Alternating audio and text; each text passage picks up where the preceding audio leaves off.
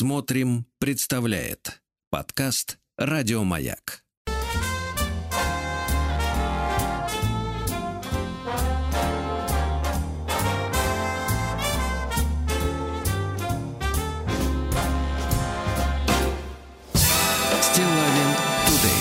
Дорогие товарищи, здравствуйте, здравствуйте, дорогой Владик. Добрый день, Шабунец. Что же, у нас сегодня пятница. Вы опять, да, будете этим заниматься? Как и вы, я с вас пример беру. То есть работать? Конечно, конечно. Значит, друзья мои, э, что же хочется сказать? Сегодня нас, во-первых, э, я надеюсь, ждет удивительная встреча, э, подарок всем любителям советского кинематографа. И не только советского, но это будет у вас для вас легенда такая. ска- ка- Я не про не про Добина. Это легенда, но не та. Да, во-вторых, Владик, ну что же, мы рвемся в бой. Мы рвемся в бой, и я переслал вам только что прекрасную подборку фотографических карточек которые имеют самое непосредственное отношение к вчерашнему нашему чтению. Помните, женщина с аккаунтом м, в Инстаграме, которая выбила э, себе эту надпись на ключице. И женщина, которая не знает таблицы умножения. Мы с вами затребовали у автора письма Алексея пруфы, то есть, как говорит молодежь, э, это называется док- доказательство, да? Я прошу вас открыть это письмо. Естественно, мы не будем обнародовать эти снимки, Ни потому что мы случае. джентльмены. Но, э, в общем-то, в принципе, сами по себе мы рассмотреть эти, так сказать, э, фотографические карточки еще, ох, как можем, да, еще есть силы в руках. Глазами владеть. Ну что, давайте, Слушайте, ну, давайте. прекрасное создание. Ну давайте, давайте, значит, пройдемся по э, Давайте. фотографиям, да. Э, стройная девица. Э, Без э, э, четкого понимания возраста, ну на возраст скорее указывает состояние шеи, рук, да, потому что сейчас чудеса косметики и пластики не позволяют мужчине сходу оценить, так сказать, степень величества, да, так сказать, дамы. Вот, ну что, в принципе, в принципе, я сейчас мы прочтем письмо сопроводительное. Да, могу сказать следующее, что, конечно. Я не очень понимаю э, вкусы э, сегодняшних молодых людей. Потому что автору письма 26, насколько я помню, да, возможно, э, э, к сожалению, создан целый такой вот э, пантеон образов, э, которые заставляют молодых мужчин обращать внимание вот только на таких женщин, которые умеют, конечно, прекрасно позировать перед фотокамерой, да, заламывать руку за затылок. То есть, если раньше эта поза означала, например, надо подумать, Ну, что ей больно она означала. то сейчас она означает, что, а посмотри, а подмышечки эпилированы, да, да, да, да, заламывать голову на бок, отклячивать ножку и так далее, так далее. Ну, в общем, на фотографиях э, видно, что Девушка от природы, скажем так, э, лицо у нее несовершенно, да, но именно отвлекая внимание от э, ну, дос- достаточно грубых черт лица, на переводя это внимание мужчины на тело, ну, эффектно, так сказать, создает флер вот э, интереса к себе, да. Ну вот что пишет Алексей. Здравствуйте. Все пруфы при, э, доказательства, давайте по-нашему, э, прикрепляю к письму, чтобы не быть голословным. Есть люди, которые считают, что ваши истории придумывает какая-то команда.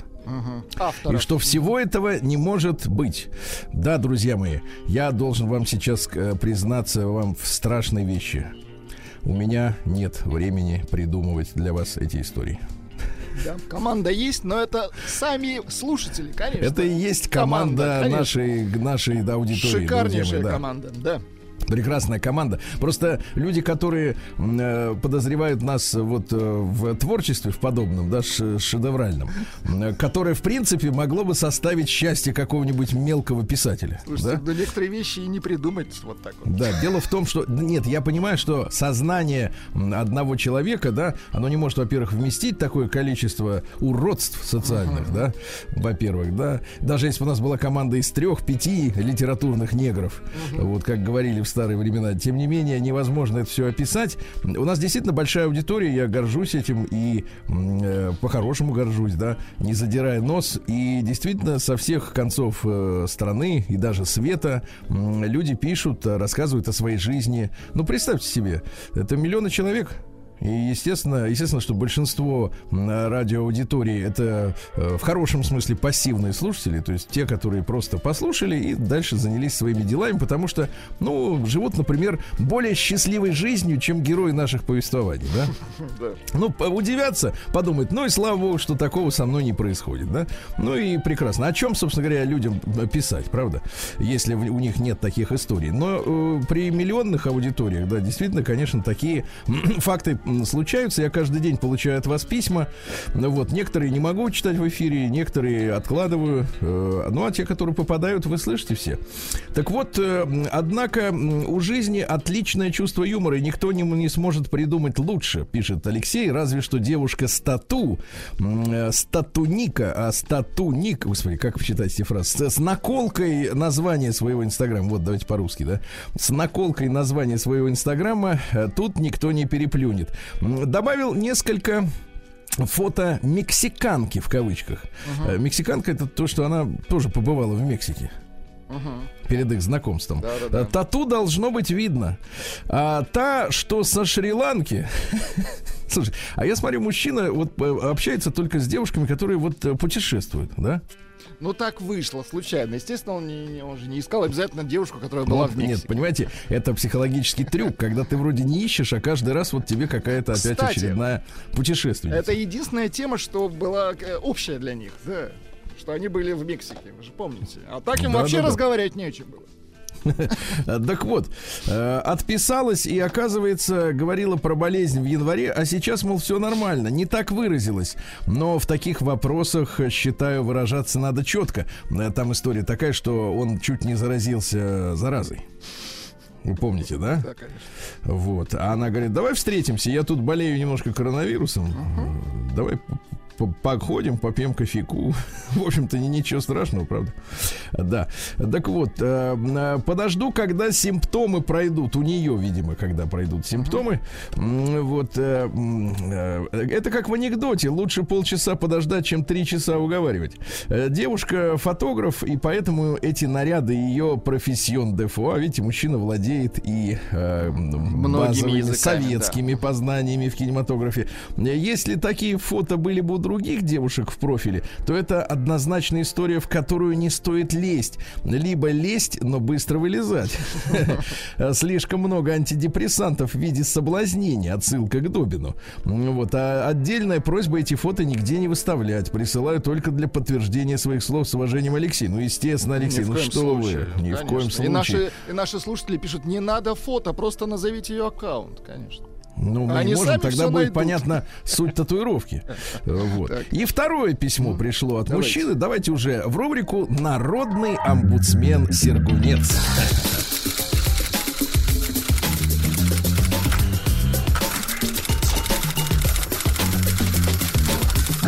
Приемная нос. Народный омбудсмен Сергунец. Итак, э, пишет нам Алексей, то есть он сначала скинул фотки, а потом отозвался на наше предложение познакомить нас э, со своей насыщенной уже к 26 годам жизни. Uh-huh. Да. Итак, прежде чем приступить к зарисовкам из Киндера, я хочу поделиться неким взглядом на происходящее внутри этого чудесного приложения. Статистики накопилось много, и выборка более чем релевантна. В ходе исследования было порядка 800 переписок в течение двух лет. Ничего себе. Вот он ходок. Это значит, э, получается, погодите, давайте делим быстро туда-сюда. Сколько получается, на ну, на сколько? На 365, на сколько еще? 800? Каждый день новый человек в среднем, даже больше. Один запятая и еще кусок человек. Пользовался приложением не все это время, видишь, а, опять же, правильно? Больше заходил, заходил на месяц. в день минимум, даже на выходных. Так, да, извините. заходил на месяц и возвращался через три. Буду оперировать относительными цифрами. Они совпадают с результатами друзей и знакомых. адекватных девушек, и так сейчас будет названа примерная процентная доля адекватных девушек. Ну вот ваш, ваш прогноз, Владик. Ну, давайте пополам. 50 на 50, как нас учили. Слушайте, а вы, вот, смотрите, вам действительно 50. Но вы, скажите, вы наивный Буратино по-прежнему? Ну, конечно, конечно. А, ну, то есть вы, вы выросли я в другой среде. Я романтик, Сергей А, вы романтик. Конечно. Так вот, романтик 306 был такой магнитофон, да. Так вот, адекватных-то девушек, по мнению 26-летнего Лавеласа, который, опять же, обследовал 800 э, девушек. Аж рука заболела у него так. Ну-ка. Ай-яй-яй, понадобился крем. Да, так вот. Фу! Сережа, ну, фу! Ну почему? Есть такие крема, я видел, они как раз от боли. Чтоб руки не сохли, знаю. Ну давайте уже Три процента. Три. Я, я еще раз повторяю всем вам. Три процента. Три вы не ослышались. Ужасно. Представляете? Не представляю. И, кстати честно, говоря, Алексей, нет, вот те фотки, которые ты прислал, вот, честно говоря, это не в этих трех. Вот я бы, честно говоря, сразу бы вот увидел вот такие вот все позы и тату на, на ключице с э, надписью Инстаграма. Причем его же могут забанить аккаунта. То есть, смотрите, вот, вот э, то есть у него из всех вот этих вот 800 он э, обследовал А женщин, сколько это 3% 24, от 800? 24 девушки были 24. нормальные. На два года, то есть одна в месяц. Вот и посчитали, да. А, по под адекватными, давайте. Подразумеваю тех, с кем было интересное общение в приложении и в реальной жизни. Интересное. Ну, это отдельный вопрос, Алексей, что такое для вас ну, интересное у общение? Каждого интересы свои, конечно, желательно узнать интересы, товарищи. Некоторые играют на деньги, как говорится, другие на интерес. По моим наблюдениям, девушки делятся на несколько типов. Итак, э, социология. Первое. Те, кто в приложении недавно, э, неделю-две. Ну, я тебе, Леша, сразу тебе скажу так. Ты мальчишка хороший, пишешь грамотно, поэтому тебе тайну открою. В принципе, послушай, пожалуйста, песню Ирины Аллегровой э, «Кто у нас не первый, тот у нас второй». Или угонщица. Вот. Нет, угонщицу сейчас не надо приплетать. Кто у нас не первый, тот у нас второй. То же самое и с теми, кто недавно. Я тут недавно. Угу. Это и есть, пишет Алексей, те самые 3%. У них есть реальное желание встретить своего человека. Они нацелены на отношения. Смотри, какие фразы, а пошли. Второе. Девушки, которые ищут новых эмоций, приключений, пытаются подпитать свое ЧСВ. Переведите. ЧСВ не знаю. ЧСВ. Товарищи наши дорогие слушатели, что такое ЧСВ? Я переведу. Давай. Чувство собственной важности. Ах, вот оно, что За счет метчей лайков и общения. Метч, я еще раз напомню, матч это совпадение. Совпадение. Да не меч. это у вас мечты. Вы, вы романтик. а там мет, метчи. Да. Таким не обязательно даже ходить на свидание. Зачастую они либо замужем, либо в отношениях. Им важно быть, теперь внимание, фраза в рынке. Ужасно. Посмотрите, как интересно, да? То есть э, иметь остаточную себестоимость выше, чем у соседей.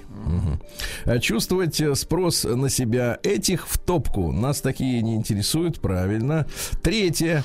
Те, которым нужно просто общение. Извините, мысль да? пришла. Это, это такие женские буррито.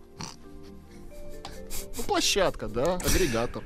Буряк, вы сказали? Буряк, да. Угу, хорошо. Это такие буряк. Да, да, да. Площадка для женщин. Да, итак, те, которым нужно просто общение. Приложение может быть способом знакомства с разными интересными людьми. Ну и четвертое, мошенники, разводила на деньги и прочая тварь. На что смотрю я на свидание? Так, это скорее Алексей сдает явки и пароли, так что, девчонки, Переслушайте, перепишите, знаю, вы внимательно нас слушаете. На что смотрю на свидании? Есть ли у девушки друзья? Зачастую их нет, к сожалению. Часто можно услышать ответ типа. Первое. Ма... Моя бабочка и есть моя лучшая подруга. Я ей все рассказываю. Так, это первый вариант. И второе. Я дружу только с мужчинами. Мне с ними легче сразу понимаем, а теперь все, фраза закончилась, сразу понимаем, что это второй тип девушек. В дружбу между мужчиной и женщиной верю с трудом. Бывает такое, когда вы с детства знакомы или это девушка твоего друга, но назвать дружбой это сложно. Тут полностью согласен, дорогой друг. У женщин распространено мнение, что они могут дружить с мужчинами, но это либо бывший хахаль, либо тот, который ждет, когда ее кинет очередной, значит, чудило. Но ему ничего не светит. Да? Она на слезах придет, да. они выпьют э, своего плодового ягодного винишка, и она наконец-то, так сказать, утешит его. Угу. Вот, вот и все. Если у девушки нет друзей, то для меня это означает только одно. Она не способна строить долгосрочные отношения с людьми, а это для меня важно. Единственное, что Алексей напрягает, что ты в, в своих мыслях используешь женские фразы. Понимаете? Строить долгосрочные отношения с людьми. Вот это, понимаете, э, ведь э, из рук про, прям вот в раствор сразу мастерок выпадает, когда такую хочется, фразу слышишь. Хочется заказать партию кирпича, да. Одного достаточно, которого просит рожа. Но это не для строительства, да. да. Не для строительства, а для того, чтобы, так сказать, решить вопрос. Спрашиваю про наличие братьев и сестер. Ведь если давно не звучало Давайте. это слово ребенок один в семье, то ему уделялось много внимания. И если воспитание в семье страдало, то мы увидим эгоцентричную личность, да? Ну, посмотрите на себя, Владик. Умеет ли девушка От готовить? На себя слышу. Так, да. Умеет ли вашими устами слышу себя, надо так. Умеет ли девушка готовить? Но не спрашиваю напрямую, а вот интересуюсь ее фирменным блюдом, фирменным. Если его нет, понимаете, да? Значит, а девушка, ну, например, она говорит, а у меня, например, фалафель. Это как бы да. Нет, ну хотя бы, хотя бы фалафель.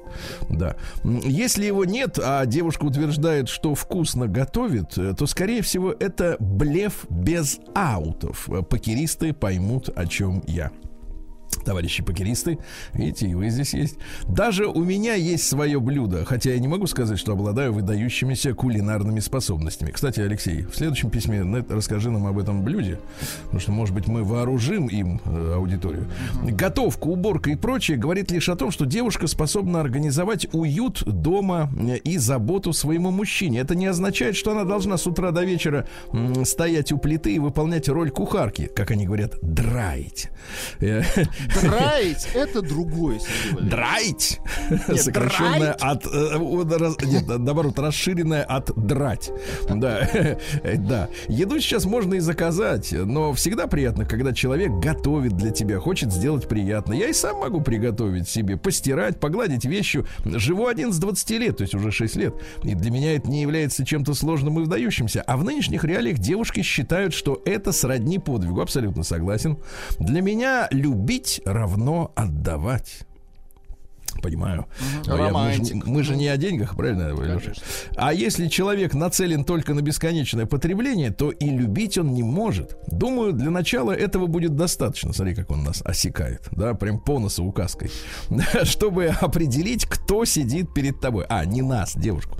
Не стоит ограничиваться одними приложениями. Это лишь инструмент, которым надо грамотно пользоваться. Есть масса примеров, когда мои знакомые, даже родственники, встречали свою половинку вторую в соцсетях, но дисперсию никто не отменит. Дисперсия это ваше любимое слово, угу. да?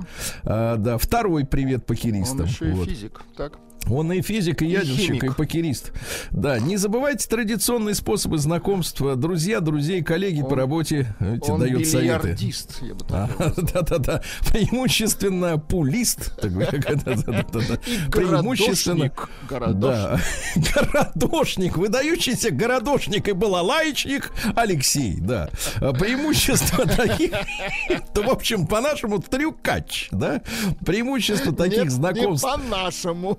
Да, преимущество таких знакомств в том, что можно увидеть бла-бла-бла и так далее, и так далее, и тому подобное, да. Но, Леш, еще раз повторюсь, вот фотографии той девушки, знаете, я заношу мысленно, никуда их, естественно, не отправляю, не публикую, но мысленно а, заношу в папку а еще одна шалалула. Вот, извини, брат.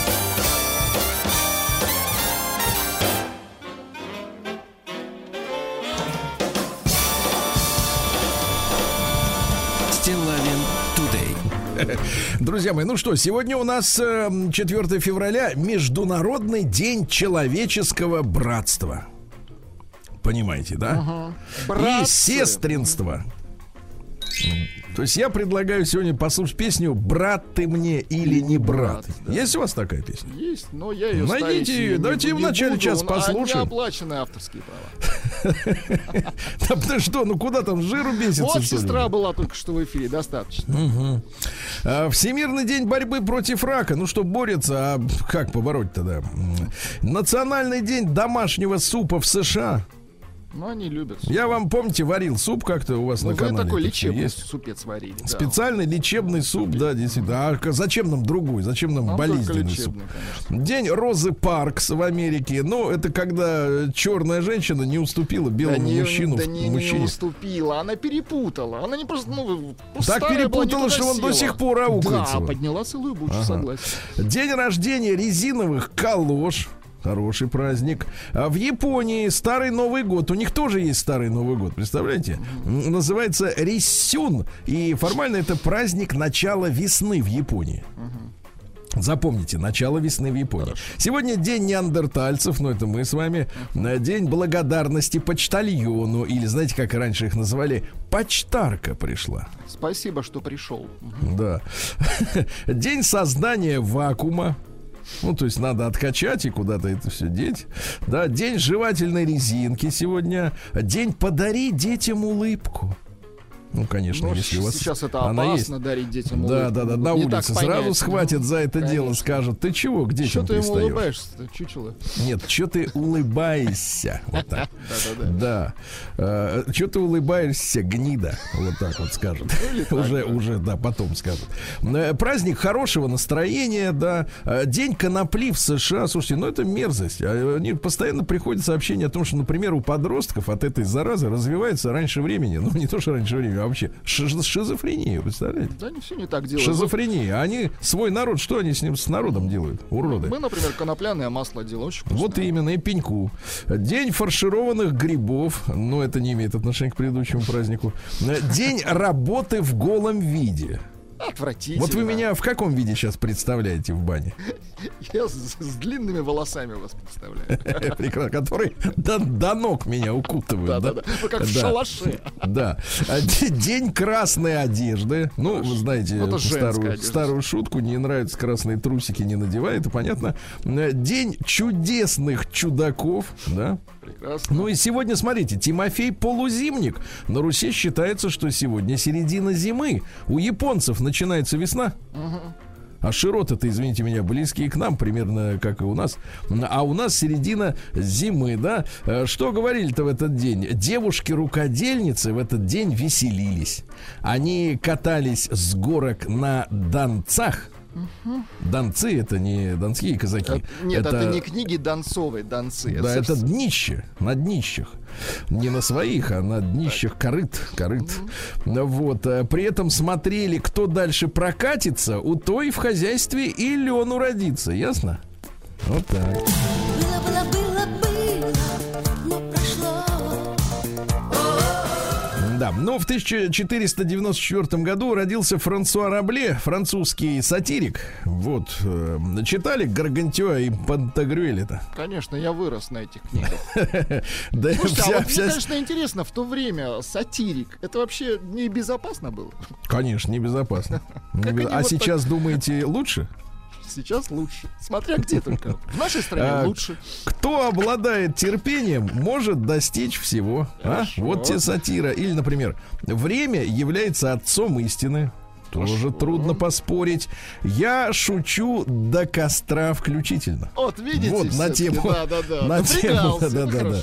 Да, ну и наконец просто житейская мудрость. Я не боюсь ничего, кроме опасности. Вот так такие сатирики и были раньше, да. Да, да, да. А в 1720 году Петр I издал указ о сооружении в Петербурге шлагбаумов, но не паркинг, не на паркингах, да, просто они устанавливались на концах улиц, на ночь опускали держались, чтобы в город не могли проникнуть воры и разбойники. Из чего следует вывод, что воры и разбойники двигались исключительно на транспорте, потому что пешеходу шлагбаум как может помешать? Да, да? никак. Че, да, причем, что интересно, э, приближающийся к такой заставе со шлагбаумом гражданин должен был держать в руках зажженный факел и под, подсвечивать морду, чтобы было видно, Это кто вместо документов, понимаем. Да. Друзья мои, ну и сегодня мы отмечаем, ну давайте так, 300-летие, торжественно давайте отметим, введение в России табели о рангах. Потому что все должности государственных служащих, ну, как и военных, да, э, делились на 14 классов. Угу. Вот. Причем при равенстве класса военный чин считался выше э, придворного, понимаете, да? А придворный, то есть были, смотрите, военные, придворные и просто граждане. А такой же самый по э, уровню придворный выше гражданского. То есть гражданский вдвое ниже военного, понимаете, да? А к лицам, имевшим первый и второй класс, мы должны говорить до класс, да, обращались, смотрите, ваше высокопревосходительство, третий и четвертый классы ваше превосходительство перед высо... без высока, да? Слушайте, а если вот э. человек перепутал и обратился вот не по званию, Смерть. сразу в кутузку? Нет, сразу пулю в голову. Э, пятый класс ваше высокородие, Хорошо. так? Шестой, восьмой ваше высокоблагородие, то есть высокородие это круче, чем высокоблагородие, да? Ну а все остальные до вплоть до 14 это ваше благородие, ваше благородие, госпожа удача. Смотрите, то есть получается, смотрите, что э, госпожа удача очень невысоко ставилась э, авторами этой песни из, из этого белого солнца пустыни. Потому что это самое низшее обращение. Надо было говорить так. Ваше высокопревосходительство, госпожа удача, правильно? Да. А не благородие. Вот. Ну что, э, коллежские советники, понимаете, были, да, надворные, титулярные, понимаете, да? А Пушкину что там присудили? Какую должность? А Пушкину вот благородие ему ну, присудили. Благородие. Самое, с самого низа зачерпнули и обидели тем самым. Обидели. Конечно, обидели. Да-да-да. В этот день родился в 1754-м Иван Николаевич Римский-Корсаков, но не тот, который этот угу. самый, не, а другой. А, генерал-адъютант императрицы Екатерины II, будучи капитаном капитаном познакомился он с товарищем Потемкиным, который таврический, uh-huh. крымский, то есть по-нашему, э, который искал тогда замену отставленному фавориту императрицы Зуричу. Uh-huh. Ну, то есть нужен был крепкий мужик, понимаете, да? Мужчина, э, да. Вот, да-да-да. Оценив красоту римского Корсакова, а также его невежество и отсутствие серьезных способностей, ну, способности в том смысле, что ну, вот как у нас с вами, мы же с вами безопасные Абсолютно. в плане, например, интриг каких-то, да, мы не лезем в эти во все дела. Вот такой человек, ну, такой человек, как мы, очень нужен. Императрице имеется а, Потемкин представил его, значит, э, нашей руководительше. Он сказал так, смотри, годится. Да, но не, но не, не одного, в числе еще четверых офицеров. То есть, как а, вот, знаешь, опознание, как опознание, да, происходило. Она, значит, на него посмотрела и говорит, ага, вот этот. This one, сказала она. Да. Так вот, э, рассказывали, э, значит, э, что, значит, Екатерина дала ему прозвище Пир, царь Эпирский. Эпирский. Эпирский. А, вот. А, так вот, что еще? Обладал приятным голосом, играл на скрипке. Понимаешь? И что Екатерина говорила, все, говорит, не только людишки, но и животные заслушиваются его игрой. Вот я смотрю, кот так вам не прислушивается особенно. Да, Екатерина II была более чем привязана к нему, скучала без него, когда он, например, отлучался пообедать. Да, да, да. Однако случай римского Корского, случай, ну то есть везение. Uh-huh продлился лишь один год и завершился после того, как императрица, вы представляете, застала его с девкой Просковьей Брюс. Нет, не девкой, конечно, не девкой, а графиней. Графиня Просковья Брюс. Представляете, вот дурачок. Ходок, то, есть, да. то есть слишком мало мозгов было, конечно. Слишком мало. Э, в этот день, э, в 1794-м, французы отменили рабство во Франции и во всех колониях. Ну, в принципе, э, рабам стало полегче, а всем в целом-то как бы легче пока не стало. Да, да, да. А, что толку, если ты, например, свободный, но без головы? А? Вот, видите, как не, не очень никакого. хорошо. Да. А в 1846-м Николай Алексеевич Умов родился. Вот такая фамилия Почему обязывает. По- по-эстонски произносите эту фамилию. Умов. Вот, э, физик и пропагандист науки, э, да, впервые ввел в науку такие понятия, как, например, скорость и направление движения энергии. То есть вот ток в, в проводе-то, он не, не просто так ток течет. в проводе течет, дай бог, я вам скажу, дай кому. Тому, тому, кто его оплатил, правильно? вот. А, задолго до Эйнштейна обсуждал в своих работах формулу Е равно МЦ квадрат. Понимаете, да, обсуждал. Ну, ну то есть мы... молодец. Вот и все, и хорошо. А, в этот день, в 1854-м, каторжник Достоевский вышел с каторги. Да. И после этого его направили... Помиловали. От... Нет, его отправили на службу солдатам в Семипалатинск. Пока uh-huh. еще мытарства не закончились, да, для него. В 1873 Михаил Михайлович Пришвин, ну, божий человек, э, живописатель природы. Понимаете, Вы любите да? такое вообще, вот про листочки читать? Ну, в детстве как-то переваривал, с трудом, конечно, да, переваривал. Вот, папа у него был конным заводчиком, но, к сожалению, проигрался в карты и пришлось продать конный завод, представляете? Ай-яй-яй. И в итоге Михаил Михайлович-то понял, что что-то не светит, надо начать писать, иначе папаша все угробит, да. Охранять природу, значит охранять родину, а? Согласны? Хорошо, да. Да. Ну, конечно, в егере пойти. Ну, а ладно. вот послушайте еще, например, такая мысль. Такая нам всем доля на земле, двоеточие. И одинаково бывает трудимся, а счастье разное. Философ. Да, да, да. Дальше. В 1875-м Людвиг Прандетыль. Одна гласная буква А в слове. Прандетыль. Вот, это отец экспериментальной аэродинамики. Он построил первую аэродинамическую трубу, куда загоняют все сейчас и автомобили, знаете, да? Где тестируют. Вот, людей только не загоняют. Э, в 34 года решил жениться. Да. Обратился к своему профессору, говорит, говорит слушай... У тебя девицы нет подходящей. Нет, он знал, что есть, да. Говорит, слушай, э, хочу вот жениться на дочке на твоей, но забыл уточнить, на какой именно. И профессор его выдал на той, за какой счел возможным. Правильно? Не, не за ту выдал, хорошо. Ну, а может, а и, и вот лучше эту так. бери. Да, это да, проверенная. Да. Вот. Ну и в 1881 родился Фернан Леже. Это французский художник. Его помощницей, и, а потом и женой была э, русская художница Надежда Петровна Ходосевич, которая потом стала прославленной Наденькой Леже. Угу. Не путать с поручиком Киже. Это другое.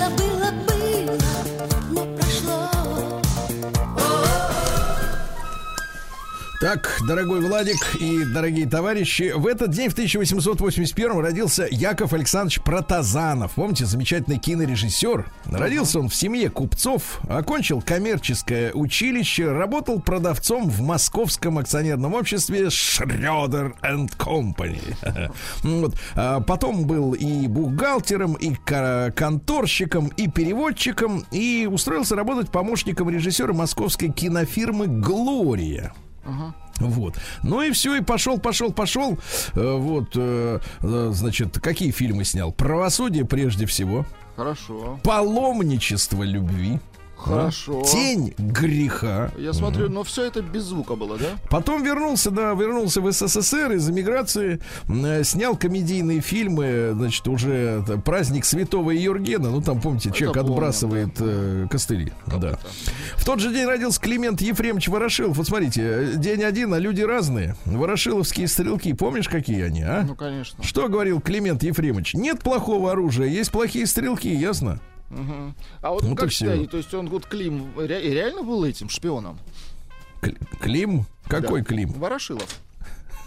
Клим Чугункин точно, а этот не знаю. А погоди, его же не расстреляли. Как не расстреляли? Ворошилова никто не расстреливал. Ты что? Точно? Точно тебе говорю. посмотрю. Давайте посмотрите, да. В тысячи, проверьте. В 1900 году Жак Привер родился. Французский поэт. Всегда был безукоризненно опрятно одет. Понимаете, да? Обязательно сигарета или трубка.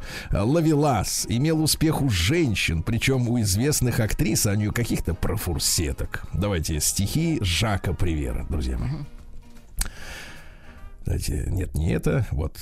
Я счастлива, он сказал мне вчера, что любит меня. Я счастлива и горда и свободна, как ветер, ведь он не сказал, что это навеки. Красиво. Счастлива женщина, понимаете? Или, например, такой вот. Какое время нам отведено? Ведь ради дружбы наши дни мы губим. Я за любовь готов платить всем тем, что мне дано. Живем и любим. Любим и живем, и до конца всю жизнь не познаем, не узнаем мы смысл наших долгих дней, и неизвестная любовь живет среди людей. А? Красиво. Еще и перевод какой замечательный, да? да? да, да. Сегодня в 1913 году Луис Перельман э, изобрел э, сменное колесо под покрышку. Спасибо ему огромное да, угу. за это изобретение. В этот день Изабель Перон в 1931 году родился, родилась. Это президентша Аргентины э, в середине 70-х. Третья жена местного диктатора Хуана Перона. Угу. Понимаете, была еще Ева, помните? Перон. Ева. Красавица. Ну, про которую, которую фильм. Да, которая в расцвете сил умерла, а ее в этот в мавзолее, она красивая такая там лежит. Вот посмотрите фотография. А это другая, другая, да. В Курске в тот же день заработала первая в России ветроэлектростанция. Вот у кого учиться вам в надо, году? ясно? Ну-ка. В 1931 Ветряки ваши, да, вот именно. Вот э, Клоп Нопс, э, э, да, родился в 36 году. Это швейцарский музыкант, организовал швейцарский джазовый фестиваль в Монтрё. Молодец. Молодец. Понимаете? Да. Ну, там вот э, на одном из этих фестивалях-то как раз загорелась к чертовой матери. И написана была песня Smoke on the Water. И, именно а, потому по, что по над мотивам. озером Женевским. Да. Кошмар. Вот. Э, в 1945-м родился замечательный советский, прежде всего, эстрадный певец э, Палат Бюльбюль Аглы замечательный, а? И композитор, и педагог. Целый век послушаем. С бородой и по имени Шейх.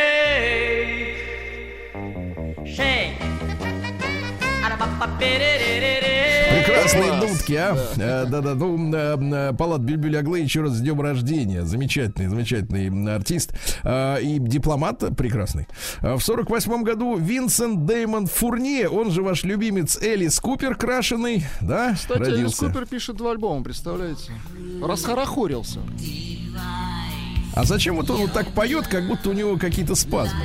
Ну, это типа тяжелая музыка. Это... А, ее тяжело петь, это, да? Типа, вот да, смотрите, музыку а, вот смотрите, Бюльбюль Аглы поет легко и хорошо, а он плохо и тяжело, понимаете? Вот разница. Ну, это культура. Да.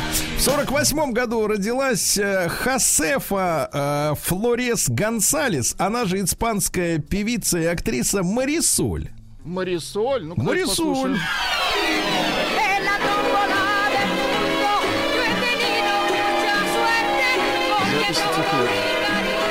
По-моему, свели как-то фигово, да. А в 57 году в продажу поступила первая электрическая пишущая машинка. Ну, тут надо целую лекцию читать, что такое вообще пишущая ну, машинка. Механическая, Но да. не надо пальцем было давить сильно. Сильно, да. Олег Валерьевич Протасов в 64 году родился. Футболист, нападающий киевского «Динамо» из сборной Советского Союза, вице-чемпион Европы 88 года. Да. А дальше. Сергей Гриньков в 67 году родился. Двух двухкратный олимпийский чемпион в парном катании на льду, это 88-94, четырехкратный чемпион мира, понимаете, uh-huh. да? В этот день, в 69 году, Есир Арафат в Арафатке, у него на голове был платок и верблюжье это кольцо. Угу. Понимаете, да? Все, все приводят из Египта в Арафатку. Возглавил борьбу палестинцев в этот день. А с кем бороться-то решил он, как вы думаете? Да известно с кем. Что ж тут, что ж тут разжевывать, С кем еще-то, да? Э, в 70-м году основан город Припять в этот день. Сейчас он заброшенный, ну, печальнейшее ну, зрелище, да? да? Потрясающее, значит, вот на, фотографиях Припяти, который стоит, это город энергетиков рядом с Чернобыльской атомной станцией, да? Э, там вот на всех фотографиях э, выбиты стекла в домах. И меня это очень интересовало. Слушайте, а почему они выбиты? Зачем? Зачем это варварство? А оказывается, там через некоторое время после аварии м, ходили, значит, военные по этим квартирам. м, Вот. И, соответственно, выкидывали все вещи на улицу. Зачем? А потому что они радиоактивны. И, значит, а, но для этого обязательно надо было бить стекла зачем-то. Непонятно. Как-то Может, непонятно, согласен. может, чтобы бездомные не жили. Да, мне Непонятно. кажется, это мародеры просто. Ну и Натали Имбруглия родилась из Австралии. Помним. Да. Ну и 18 лет сегодня э, назад э, Цукерберг э, запустил свой, ну то есть украденный у других людей, проект Мордокнига. Подсмотрел он, да, есть такое. Да, подсмотрел это дело. Вот, до сих пор не расхлебаемся. никак.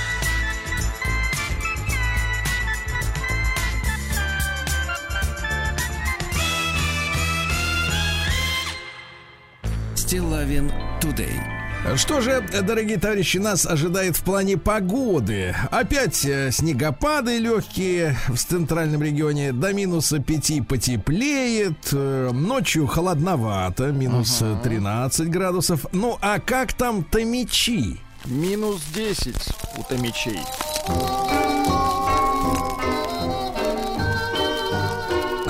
чтобы песней своей помогать вам в работе, дорогие мои. Ну, соответственно, Томичи. Да. Красиво. Полиция Томска проверит действия сотрудника, обматерившего нарушительницу. Женщина, открывавшая полицейским двери, которых вызвали на шум в одной из квартир, отказалась предоставлять документы. После нескольких минут уговоров полицейский не выдержал и назвал девушку нецензурным образом, сказав ей «Ты, тварь, давай документы». Вези Да. меня, тварь. Вот так вот, да. Ну, проверяют, проверяют. Житницу Томской области осудили за незаконное хранение Так. навоза. О, боже. Такого еще не встречал. Такого не было, да. С какой целью хранила? Незаконное хранение навоза. Надо статью новую писать. Житель Северска, это неподалеку, перевел мошенникам деньги в надежде продать свой костюмчик. 27-летний мужчина выложил на одной из э, платформ в интернете объявление, что продает зимний костюм. Очень скоро ему позвонила девушка, заявившая, что это то, что ей нужно. Покупатель отправила продавцу ссылку, пройдя по которой нужно было ввести данные банковской карты, что он и, как вы понимаете, сделал, да. Томичка выложила объявление о продаже детской одежды и тоже столкнулась с мошенниками. Смотри-ка, щиплют томичи. Ай-яй-яй, да. Томичи могут э, стать, э, трудоустроиться эльфами чистоты и хозяевами жизни. Эльф чистоты. Нет, это очень интересно. Смотрите, значит, ре- э, какие есть вакансии. Давайте. Хозяина жизни ищет агентство недвижимости. Зарплата от 70 тысяч рублей в месяц. Обязанности, к сожалению, не прописаны. Эльф чистоты, Так. это более-менее понятно. Предлагают работу пивному сомелье с зарплатой от 250 тысяч. Но есть проблема. Так. Надо, Надо балакать по-немецки. Да, это проблема. Да, дальше. Э, Житель Томска готов отказаться от интернета за миллион рублей. Прекрасно. Давайте соберем ему этот миллион. Э, Острый дефицит швей зафиксирован в Томской области. Швей. Швей, Да. да. Ну, пускай Томские, э, томские спасатели подняли со дна, извините, со льда замерзшей реки Ушайки отмороженного мужчину и поставили его на ноги. От А? на ноги, да молодцы. Хорошо. Угрожавшие битой и макетом автомата мужчины похитили у Томича 20 тысяч рублей. Ну, товарищи, если вы говорите, что это не настоящий автомат, да, э, то что служит доказательством, что бита настоящая? Давайте говорить правильно. Э, Угрожавшие макетом биты и макетом автомата отобрали 20 тысяч рублей, да. Томский агрохолдинг стал вторым по производству свинины в России. Отлично. Хрю-хрю, понимаешь? Да-да-да. Томская хрю-хрю. Да. Ну и что интересного, давайте посмотрим. Во-первых, э, юная Томичка знакомилась с мужчинами и обворовывала их. Девушке всего 22 года, но она уже э, А она смекалиста. уже дрянь. Да, разработала план обогащения. Она приглашала к себе в гости мужчин и обворовывала их. В итоге от действий пострадало сразу, написано сразу 13 человек. То есть они в тамбуре ждали, когда их ошкурят. Видно, забористая девица. Э, Девушка украла в общей сложности порядка 90 тысяч рублей. Значит, фраза такая, смотрите.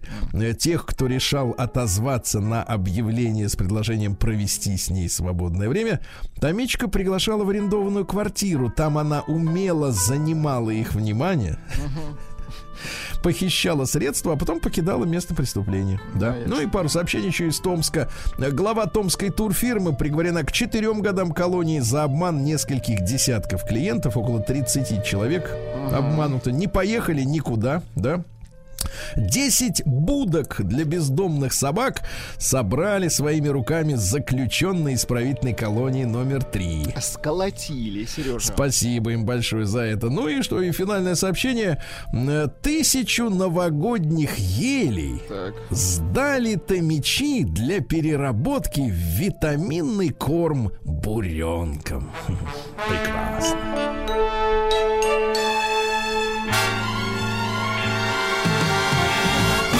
Стилавин Today. Так, ну что, товарищи, э, для общего сведения, Верховный суд назвал карвалол веществом, после которого нельзя садиться за руль. Карвалол. Карвалол нельзя, да. Вот, то есть тут надо выбирать. Смотрите, если вы, например, эм, вам стало плохо, например, и заснеженная трасса, да, то либо э, умирать от сердца, либо от э, переохлаждения. Выбирайте. да. Выбирайте, да. Эксперты ООН признали Москву лучшим мегаполисом мира по качеству жизни. Вот так вот. Чувак! Это своими глазами вижу написано. Представляете? Здорово. По уровню первое место в мире по уровню развития городской инфраструктуры и инструктуры, инфраструктуры и качеству жизни а, в индексе городского процветания. Понимаете? Дорогие мои Что учитывается? Смотри, смотри, Так, что учитывается? Качество городской среды, доступ к чистой воде и электричеству. Наши люди, кстати, забывают, какой дефицит вода-то, э, вода является, да, каким дефицитом. Доступность врачей, санитария, ну, чтобы не гнило ничего, а, протяженность транспортной сети и возможность использования интернета. Все это вместе суммировали, оказалось, что Москва лучший мегаполис. Да, класс. Вот и все. Рано Forbes установил, что Россия способна просто из-за цифры, я вам, ребята, я вас так обычно не пичкаю подобными новостями. Forbes э, установил, что Россия способна уничтожить украинские войска за 10 секунд. Знаете, 10 секунд. Ну, Но мы не нагнетаем, Сергей ну, Валерьевич. нет, мне, мне понравилась цифра 10 секунд. М, Ученые назвали витамин, снижающий риск возникновения канцерогенных всяких дел в организме. Витамин С надо пить. Витамин С. А Виталий Валентинович Милонов, наш вчерашний герой, пожаловался в Следственный комитет на фильм «Кингсмен. Начало» из-за искажения истории России. Дело в том, что в упомянутой художественной картине искажаются факты истории страны, цитирую из Милонова, в похабной и издевательской манере. Речь идет о возбуждении ненависти э, к русскому и другим народам страны. Так вот, в частности, в, в картине глумливо говорится о том, что императора Николая II и его семью убил Адольф Гитлер. Это он еще не видел сериала Екатерина, по-моему, так называется. Он тоже веселый. Мы, Виталий Альтернативная Валентиновичу, история, в следующий раз обязательно ссылочку пульнем. А, создана нейросеть, которая может писать код вместо программиста. Ну, что и все. Закончилась работа у программистов, да. В Кемерово собака, вот романтическое сообщение. к- Собака полтора года ждет э, хозяина у ковидного госпиталя, а человека уже нет давно в живых. Представляете? А она сидит и ждет, да, такая фотография трогательная. Назван самый популярный среди россиян олимпийский вид спорта. Это хоккей, это понятно. М, Больше половины россиян сталкивались с грубостью сотрудников поддержки по телефону. Вот. Да потому что выбешивают, ну. Вас посылали когда-то там по Нет, ни телефону? разу. А я себя культурно веду. И вы, и вам рекомендуют уже себя культурно Да, да, да. по. А Пекари пожаловались на ритейлеров, ну, этих э, торговцев э, в Минсельхоз. Э, Российский союз пекарей попросил Минсельхоз разобраться с этими торгашами, да, которые требуют снизить отпускные цены для поддержания собственной рентабельности на хороший хлеб, понимаете, не на массовый, а на хороший. И грозят выводом продукции из ассортимента. Вы что творите, барыги? А? Да. Дальше из э, сферы истории оказывается, что незадолго до смерти музыкант Игорь Тальков купил из-за угроз оружие. Ух ты. Оружие, да. Где это оружие, как оружие, непонятно. Медики назвали продукт, который предотвращает развитие инфаркта. Это творог с жирностью от 5 до 18 Плюс процентов. витамин С, мы поняли, да. Да. Ешьте сразу. Прям в творог засовывайте Творог таблетки. засовываете Да. или, да, творог засовываете в витамин С, да. Да, употребление По подростками марихуаны в 6 раз повышает риск развития шизофрении. Запомнили, да? Бизнес, бизнес предупредил о возможном росте цен на батарейки. Ну, батарейки никто уже не сможет. Везде Уже никто не покупает их, да. А россияне в Екатеринбурге высмеяли квартиру с огромным телевизором в санузле. Но это от зависти они высмеивают. конечно. Естественно, квартира в Екатеринбурге площадью 329 квадратных метров. Представляете, какой там сан- санузел? Санузел, да, и какая там за... а, Да, так вот, э, стоит эта квартира миллион долларов. Э, 79 миллионов рублей, то есть это даже как бы по- побольше, да. В квартире 6 комнат. Интерьер выдержан в классическом английском стиле. Интересно, соседи выдержаны в классическом английском стиле. Да. Э, В доме есть подземный паркинг, охрана. Ну вот площадь сортира не сообщается, но если большой телевизор, значит метров 20, Ну, наверное, даже минимум, больше, конечно. 30. Иначе просто он не поместится. Да. Ну и еще несколько сообщений замечательных. Во-первых, театры не унимаются. Выступили против изменения э, в основах культурной политики России. Помните? А, Там же история такая. Пожалуйста. История такая, что государство теперь говорит, слушайте, мы вам будем давать деньги на спектакли, Но мы будем вас немножко но мы будем проверять, что вы там контролировать. ставите. Что вы там Правильно. ставите. А эти говорят, а мы не хотим. Ишь ты. Да. А без денег тоже нельзя Вот никак, при Советском Союзе да? какие театры замечательные были, а? Да, Потому что контролировали. И Да, да, фильмы да. хорошие снимали. да, да, да, и книги. Да, печатали Да. хорошие. Отоларингологи назвали самый небезопасный тип наушников. Ну-ка, Владик, ты у нас знаток техники. В смысле, есть? Ну, опасные для слухового аппарата. Э, Вакуумные есть, оказывается, некие наушники. Вы знали о таких? Ну, не знаю. Там, в принципе, непонятно, непонятно, как в вакуумных наушниках звук передается, потому что в вакууме он никак не ну, передается. да. Ну, наверное, плотно прилегающие к ушам, да? Вот. Ну и, наконец, э, в зоопарке Петербурга, давайте, нам же не, не, не чуждо, так сказать, э, способность не чужда порадоваться за За людей. зверюшек. Э, В зоопарке Петербурга родился ленивец. Вы представляете? А? Не представляю, но порадуюсь. За ленивца. Потому что ему-то лениво, так? Да, да, да, да. Женщина, ну смотрите, какая интересная история. Женщина заказала в интернете 13-й iPhone, дорогущий, да?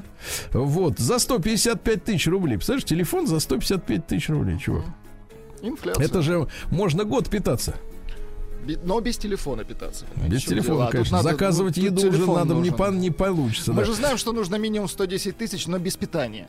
Это, это если женщина нужна. Да. А да. так так. А, И обнаружила в коробке мыло. Отвратительно. Мыло, да.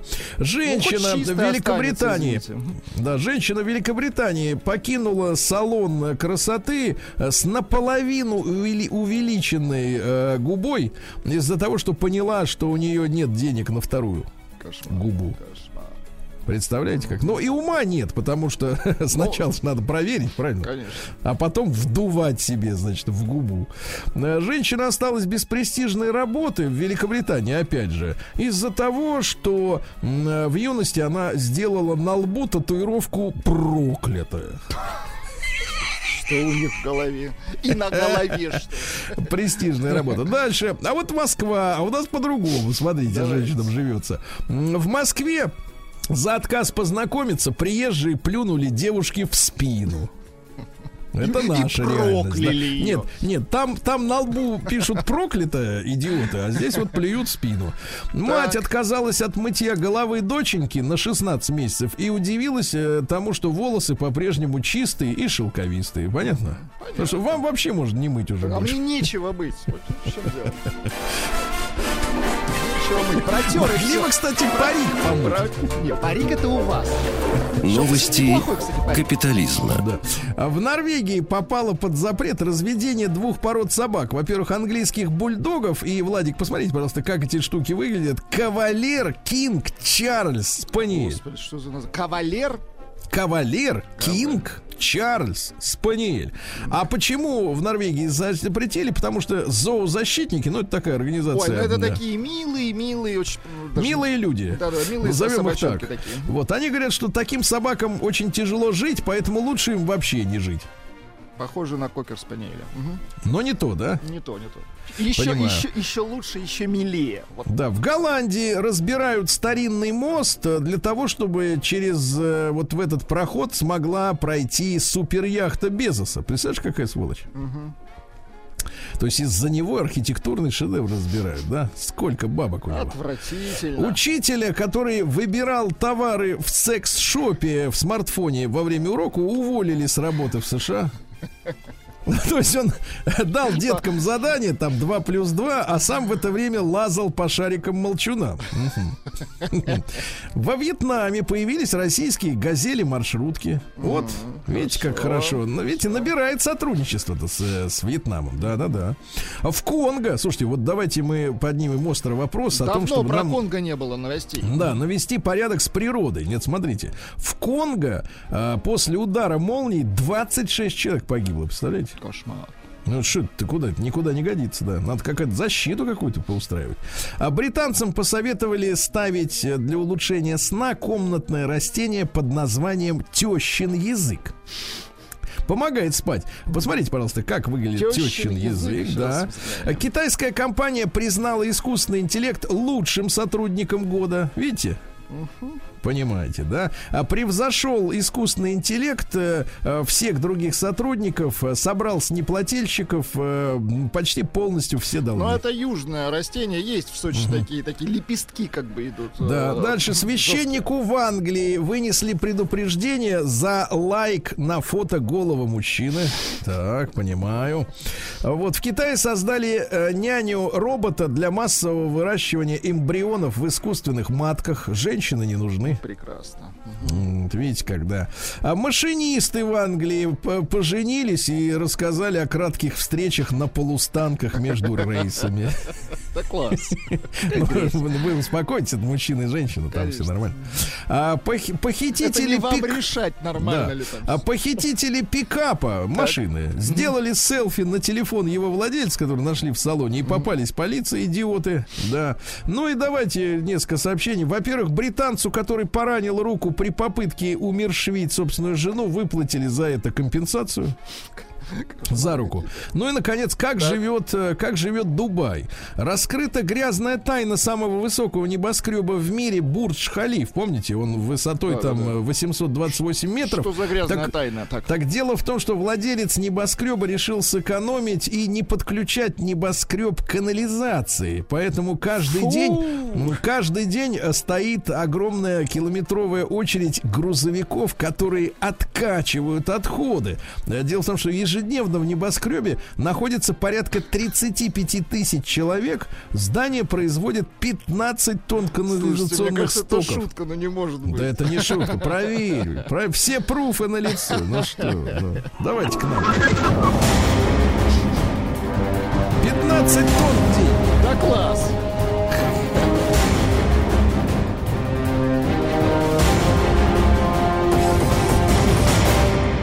Россия криминальная. Так, ну давайте о хорошем сначала. Э, житель Южно-Сахалинска украл машину из сугроба у торгового центра. Я бы сказал так, выкрал из сугроба. Он правильно? ее для начала выкопал, Да. конечно.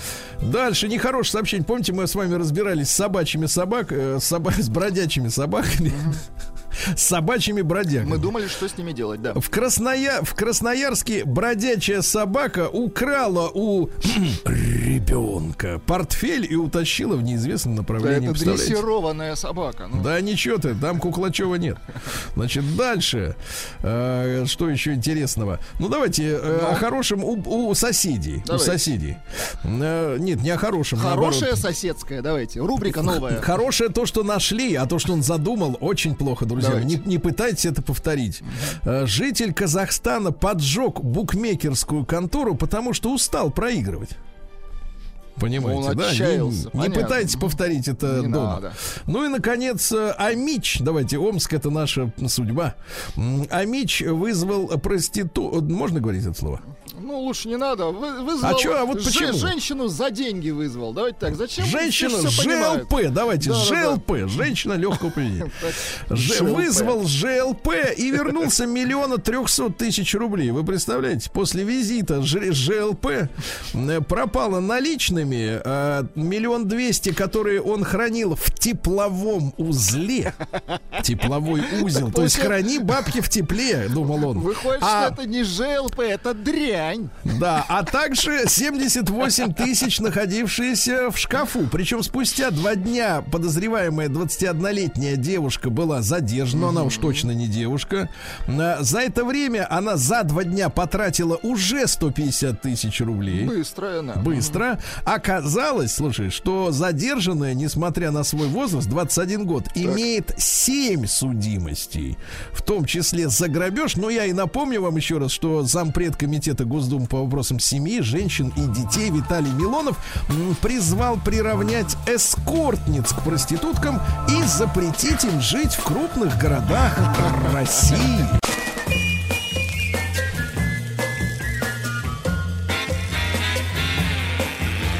Уже не новая музыкальная программа.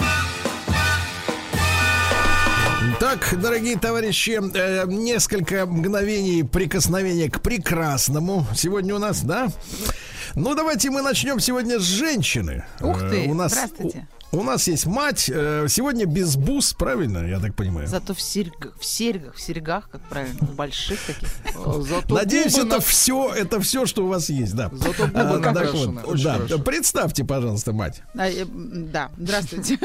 Сегодня э, вы не будете меня обвинять, что я люблю мужчин турецких, там, латиноамериканцев. Сегодня турецкий, но женщина. Женщина, турчан. А вы сейчас Турецкий женщин. Турецкий женщина, да. Турецкий Вы женщина, поймете, так. почему. Я вас только умоляю дослушать Так. до припева. Обязательно. Вот. Потому что эту песню вы знаете. Ну, сначала, конечно, не поймете, что это, но это вот он- оригинал. Смотрю, того, вы что мы мастер в головы залезать чужим людям. Да, Сезен Аксу зовут певицу. А, она очень была популярная. Сейчас, конечно, она уже, ну, В такая... 60-х. Ну, ей 60, 66 лет сейчас. Она уже, конечно. Но зато у нее диски выходили с 977 Давайте так, чуть старше нас. Да, по 2017 год. У нее дисков тьма. Тьма дисков. Да, да, она очень популярна. Слушайте, наслаждайтесь, насладитесь. Аранжировка ничего модная. Из 90-х.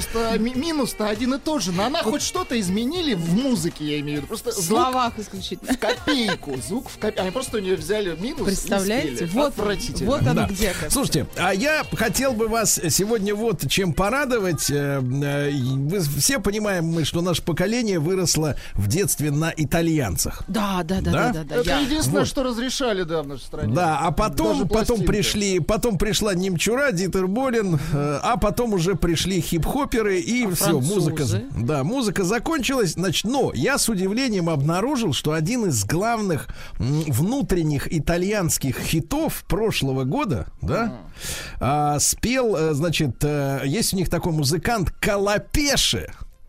Первый раз Так. которому помогает Ди Мартино. И вы не представляете, в 21 году эти люди сделали песню, ну, которая, в принципе, если бы я услышал ее в детстве, я бы подумал, ну, вот нормально, еще, еще один итальянский суперхит, да? Сан-Ремо, да, Значит, можно? Обратите внимание, да, обратите внимание, что надо обязательно посмотреть клип э, на эту песню. Я его выложил сейчас Это- в своем Это современный телеграм- трек. Да, Новый. да, это 21 21 год. Хорошо. 21 год. Значит, выложил в телеграм-канале Стилавин Today. Обязательно посмотрите клип, потому что будет понятно, что люди эту романтическую песню, такую э, э, лирическую, поют все-таки с иронией, с большой, потому что клип стебовый, да, стебный. Вот. э, еще раз напомню, Калапеше и э, ему помогает Ди Мартино. Песня о том, как хороша простая музыка. Давайте послушаем.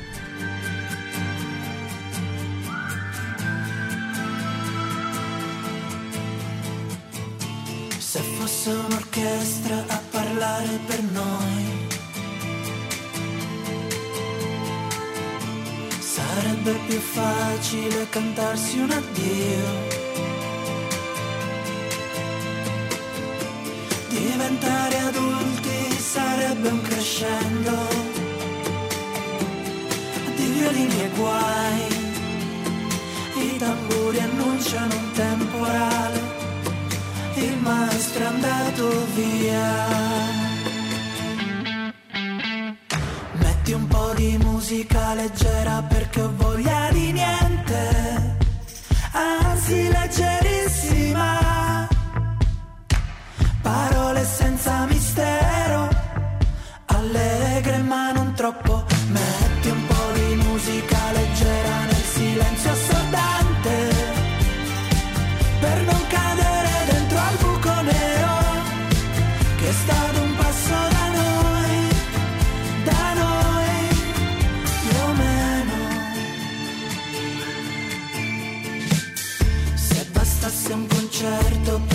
nascere un fiore. Tra i palazzi distrutti dalle bombe nemiche nel nome di un Dio che non esce fuori col temporale. Il maestro è andato via. Metti un po' di musica leggera perché ho voglia di niente,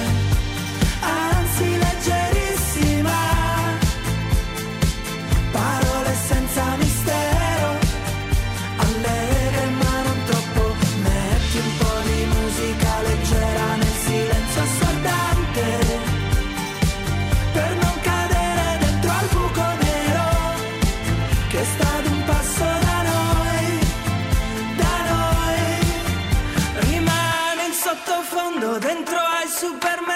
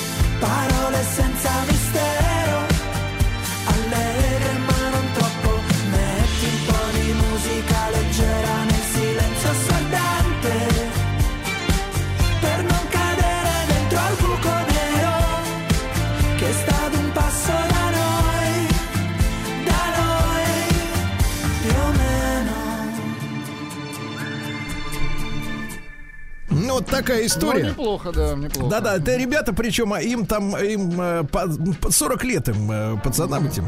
вот. И замечательный клип, э, очень такой, знаешь, он как бы и, и современный, и, и старый, с другой стороны. Да, вот, посмотрите. Ну, душе- душевная такая песенка, да. Душевная песня, да, и прилипчивая, зараза. Я вчера ее раз 10, наверное, слушал. Но Даже она пошел реально похожа, да, такой По всем законам итальянского. Джани Маранти, да, современности. Да, но такой это по- по постерония, постерония. Да, да, да, вот да. если вы посмотрите клип, вы поймете, что это как бы это Степ, да.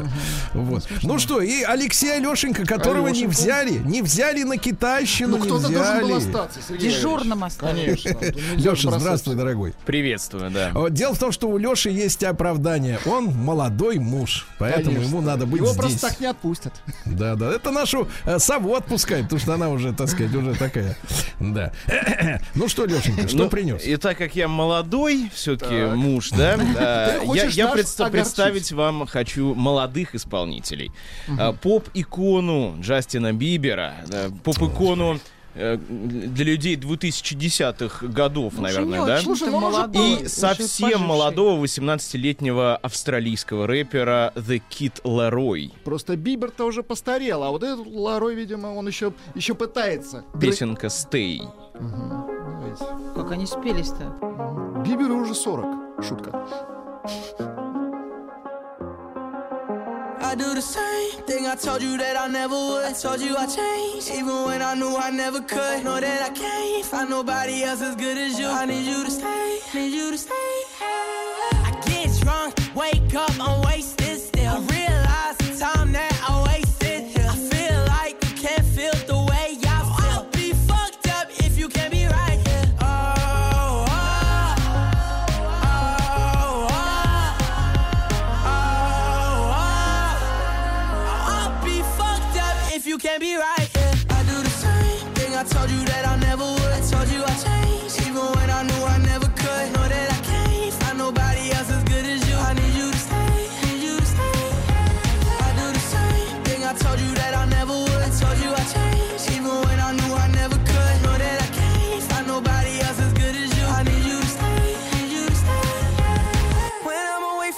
miss your touch. You're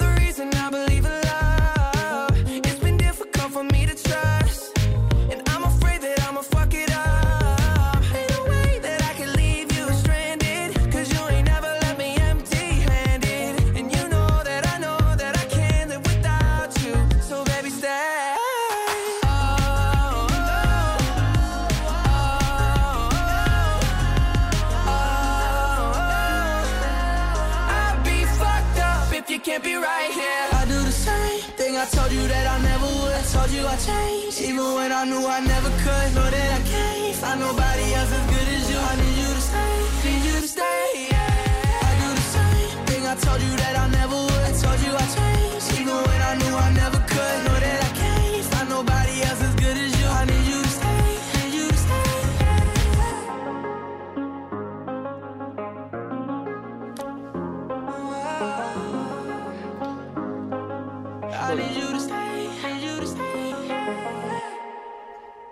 Непонятно только, кто из них кто. Да, мы гадали. дело? Вот это Да, «Эй!» вот- вот- это, кто- наверное, Кто Бибер. блеет есть, и кто очень тонкий Нет, а я спрошу по старинке.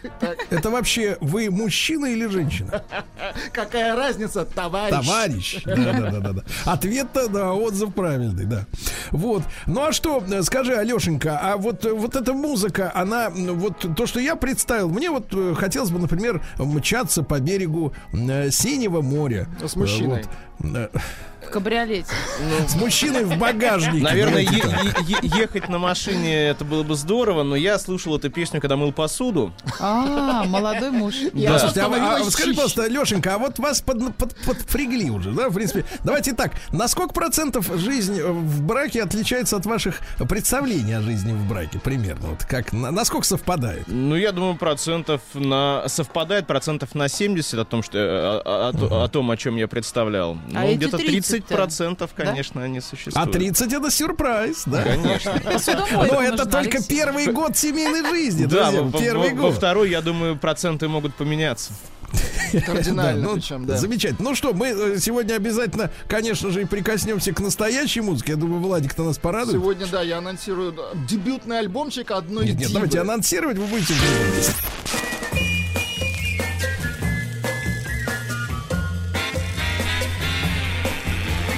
Уже не новая музыкальная программа.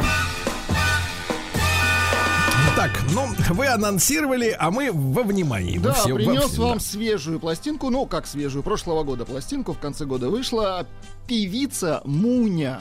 Муня. Муня. Красиво. Как, Как вы понимаете, собака, что ли? Как киску зовут. Это де- Прекратите.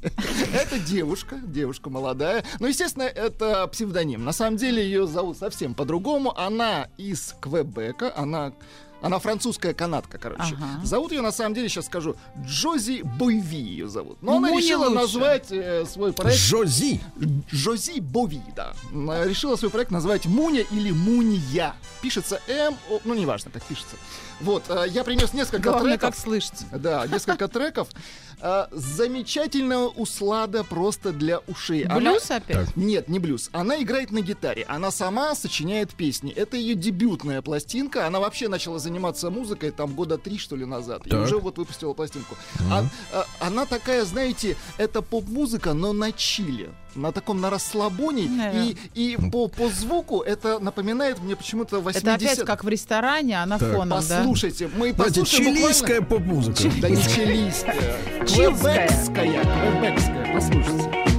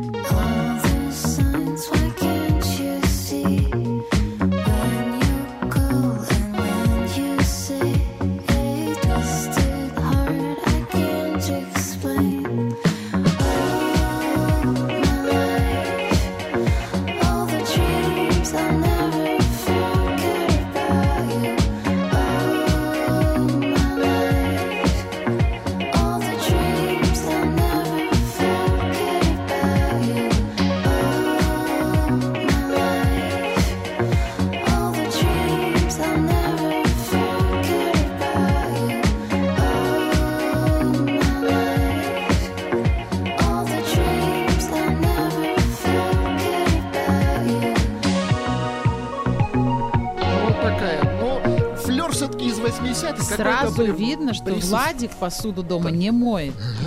Под эту музыку не, посуду нужно мыть. Абсолютно нет. Давайте еще один трек. Вы просто получите удовольствие. Я, я вас уверяю. Я уже получаю. Не мешайте мне получать. Давайте.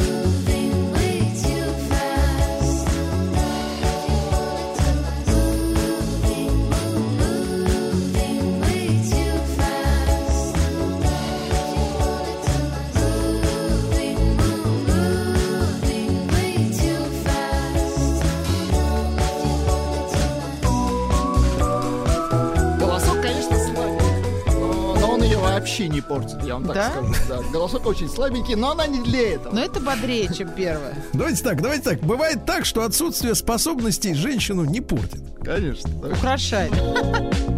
На гитаре она играет, везде на гитаре ее. Давайте не гитара, не, не, не играет, Не а гитара трогает струну. единой. Трогает.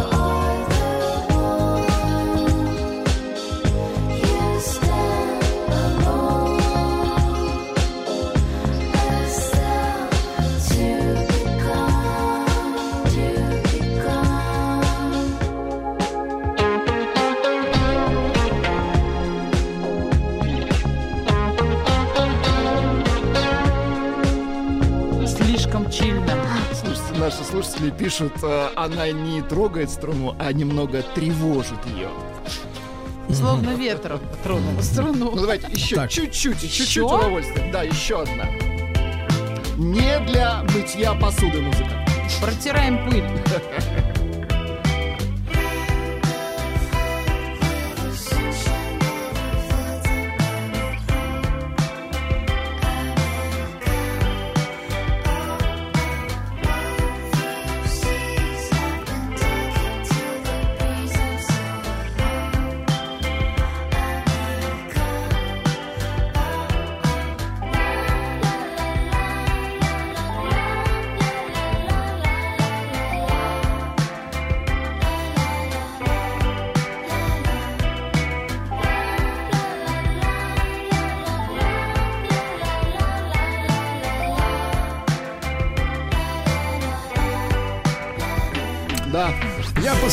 На фотографии вашей чаровницы Муни. да, да, да. И вы знаете, тот случай, когда не могу рекомендовать их э, другим людям повторять то же самое или смотреть клипы, но, но, когда Так, мы так, так. действительно имеем прекрасный внутренний мир, достаточно рядовой женщины обычной, да. Ну, вот она выглядит прекрасный. обычно, согласен, да. Да, Да. выглядит обычно, а внутри необычно. Но гитару как да. трогает. Э, Тревожит. трогает. Тревожит.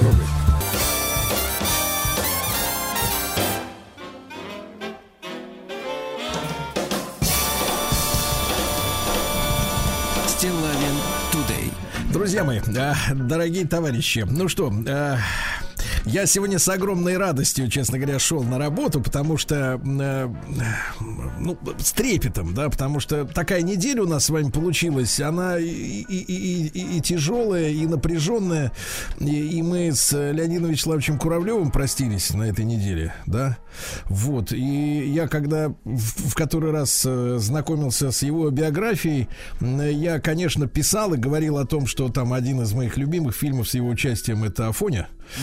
75 года. А сейчас я вам произнесу название картин, которые объединены.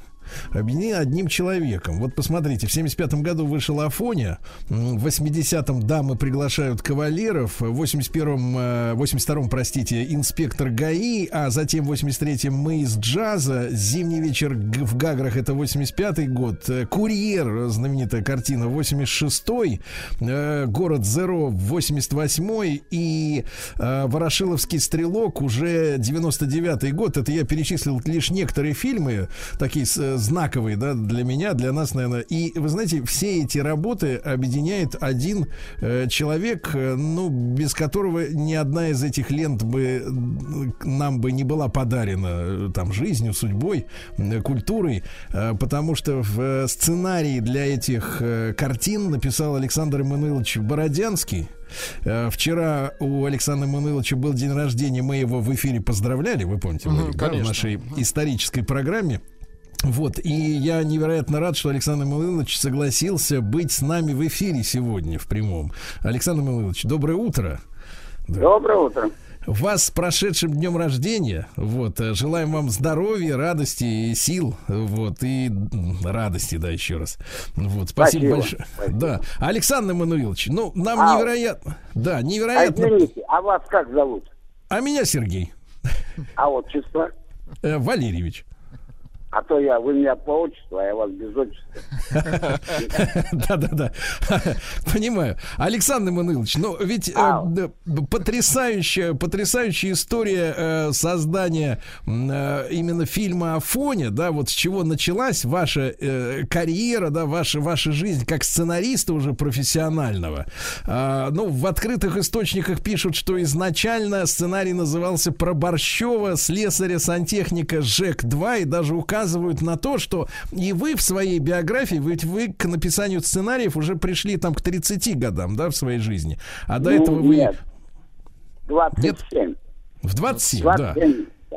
Да, в 27. Но до этого вы успели и послужить, и поработать э, в научно-исследовательских институтах, да, и даже вы были маляром. И вот пишут о том, что э, как раз э, Борщева, героя Леонида Куравлева, вы в какой-то степени, ну, срисовывали, может быть, с натуры или по своим наблюдениям за теми людьми, которые были вашими коллегами. Вот как этот, как этот человек, как этот персонаж Борщев вообще родился у вас? Расскажите нам, пожалуйста. Ну, если очень коротко, я действительно там, вы сказали, служил, но не уточнили где. Могут подумать, что в ЦРУ. Я служил в советской армии все-таки, когда в те годы, с те годы. Так, и я учился, я учился уже в Авгике заочно, я учился заочно в Авгике. Я родом и родился и жил тогда в Иркуте, и мне надо было писать первый в жизни, называется, курсовой сценарий. И, конечно, я думал, как, как он надо написать сценарий. Я, ну, я работал, да, я был маляром и штукатуром в жизни, да. Я решился, напишу про маляра штукатура.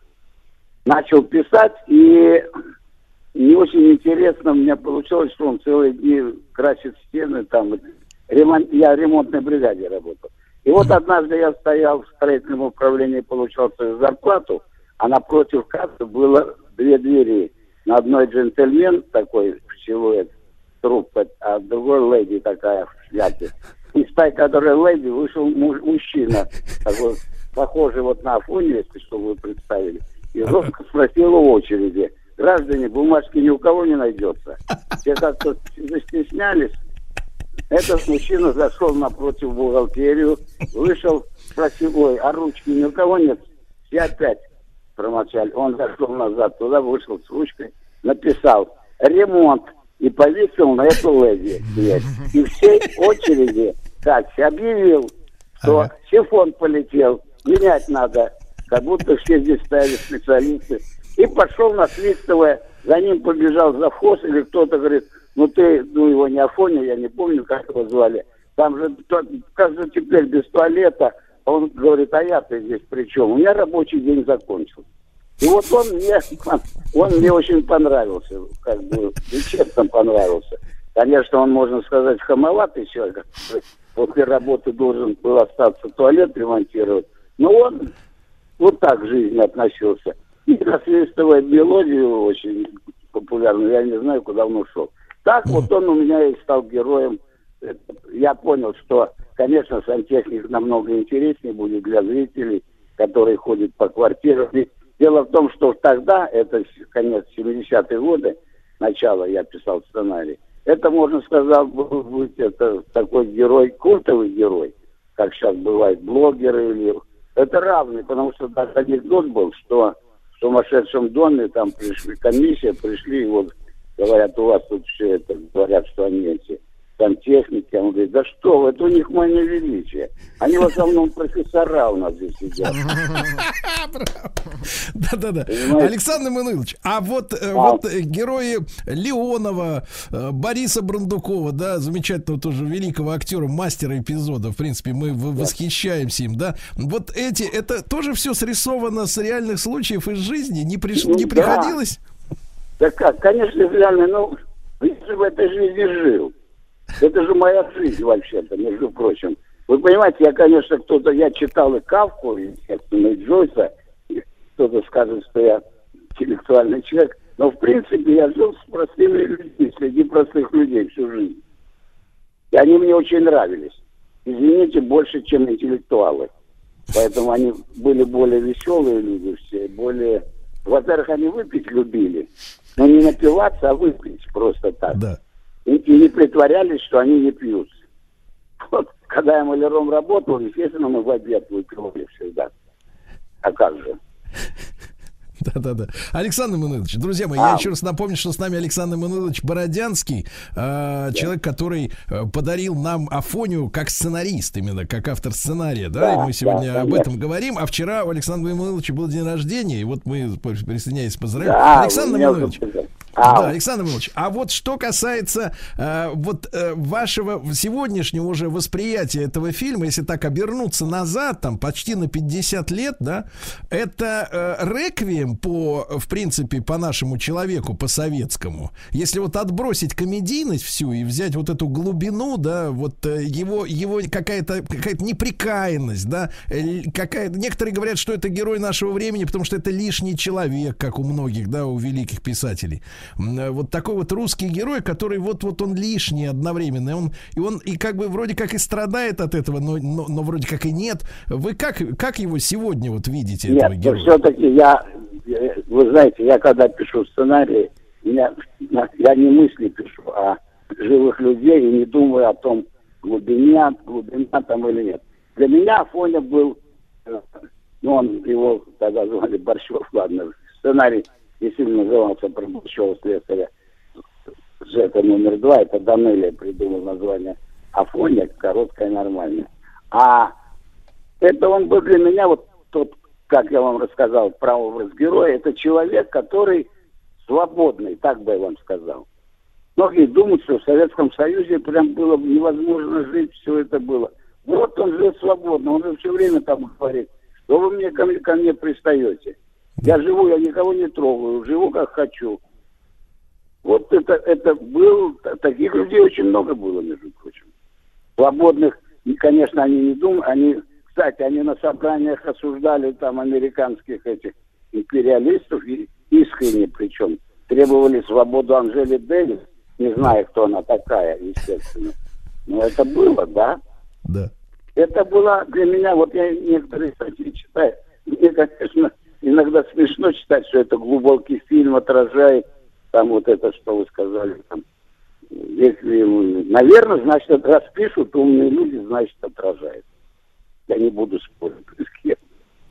Хорошо. А, да. А, Александр Иванович, а вот ваш э, фильм уже совершенно другой, да, который появился через там 10 лет, э, получается, «Курьер», да? Фильм «Курьер» Да. совершенно другим героем. Вы вот с этим молодняком, говоря сегодняшним языком, э, вот как столкнулись? Как вы поняли, что вот Да, э, да. так народился вот этот вот фрукт новый? Ну, ну, этот фрукт вообще-то не новый. Такой, это фрукт я такой, например, был. И был, когда я молодым был, между прочим. Когда мне, я учился в техникуме в 14 лет, то у меня есть и строительное образование среднетехническое. Я такой был, вот как вы называли, фрукт. Но это же была повесть Шахназарова, между прочим. Это не оригинальный сценарий. Сначала я сценарий был написан, Карен не хотел снимать по этой повести кино, и режиссер должен хотел снимать Андрей Шпай. Но студия Горького, где это мы, я сценарий писал, они все боялись утвердить сценарий, ну, принять, снимать не хотели кино, так любые поводы придумывали, отговорки. И, а там на Мосфильме Карен закончил снимать э, наш «Зимний вечер в Гаграх», и главный редактор студии говорит, ну а что ты возьми да, сейчас курьер? Он говорит, да, сценарий на студии Горького, но они его... А главный редактор, да мы его ку- перекупим и всё. И перекупили, и Карен вот так стал снимать это. Мы переделали сценарий, да и повесть там, если тоже переделана. Но в принципе, это вот я, это я. Так. Я и Афоня, я и это. То есть такой дракон на двух головах, да? Смотрите, нет, вот смотрите. Он же не зря там а, говорит, э, есть фраза такая, моя фраза, ее в повести не было. Он говорит, э, Федя Дунаевский актер, Иван, герой Иван, говорит, Катя, что ты имей в виду, я часто вру. Ну, он так слово врет. Ну, это я, я, ну, я всю жизнь фантазировал. Понимаете, но не для выгоды, не для этого. Она еще ему говорит, а зачем это? Он говорит, да сам не знаю. Но я, честно говоря, знал, потому что мне скучно было на собраниях, на все это переберде, всю жизнь было скучно. Поэтому я все время что-нибудь придумывал. Раннего детства, можно сказать. Ага. Но, но тем не менее, поскольку фильм-то, опять же, вот повторюсь, да, ка- я, я как понимаю, как Афоне был лидером проката, так и в свое время, так и э, в, в Курьер стал «Курьер». таким, таким символом, Ну, я имею в виду, я имею в виду именно ну, ментально стал символом такого да. вот именно того, того времени этот фильм, да? ведь? Да, но он стал, знаете почему? Еще время, но он еще стал символом, потому что, в принципе, это же э, отцы и дети, можно сказать. Да. Но и он ведет себя, Иван, так, как хотели бы вести большинство молодых людей. Но у них нет таких способностей, чтобы иронизировать, так себя легко вести. И они, поэтому он для них герой был. Он бы как бы на экране реализовал их мечты и желание быть такими. Понимаете, для зрителей очень часто кино смотрят люди. Почему герои нравятся? Потому что они сами не могут быть такими. Им ход, они иде- идентифицируют себя с этими героями. Понимаете, если вот всерьез, это правда. Да. Александр Манулович, а если вот перескочить на фильм, который появился буквально через пару лет, уже «Город Зеро», да? Это же, ну, фактически такая сумасшествие, фантасмагория б- перестроечного времени. Вы вообще как вот перестройку восприняли? Вы видели, что это какой-то творится кошмар? И от как родился вот этот сценарий? Я вообще сначала я верил, что будет нормально. Но через понял, что нет, не будет. Нельзя. И сколько перестроек было.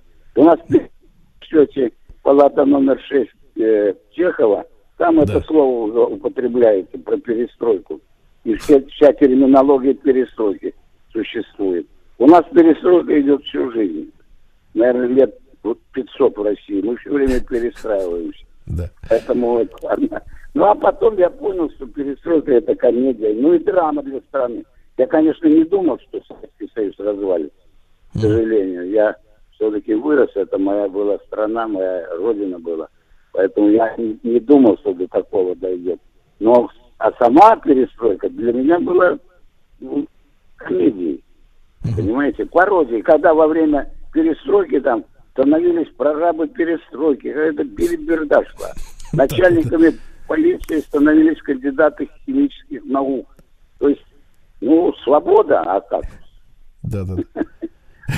да.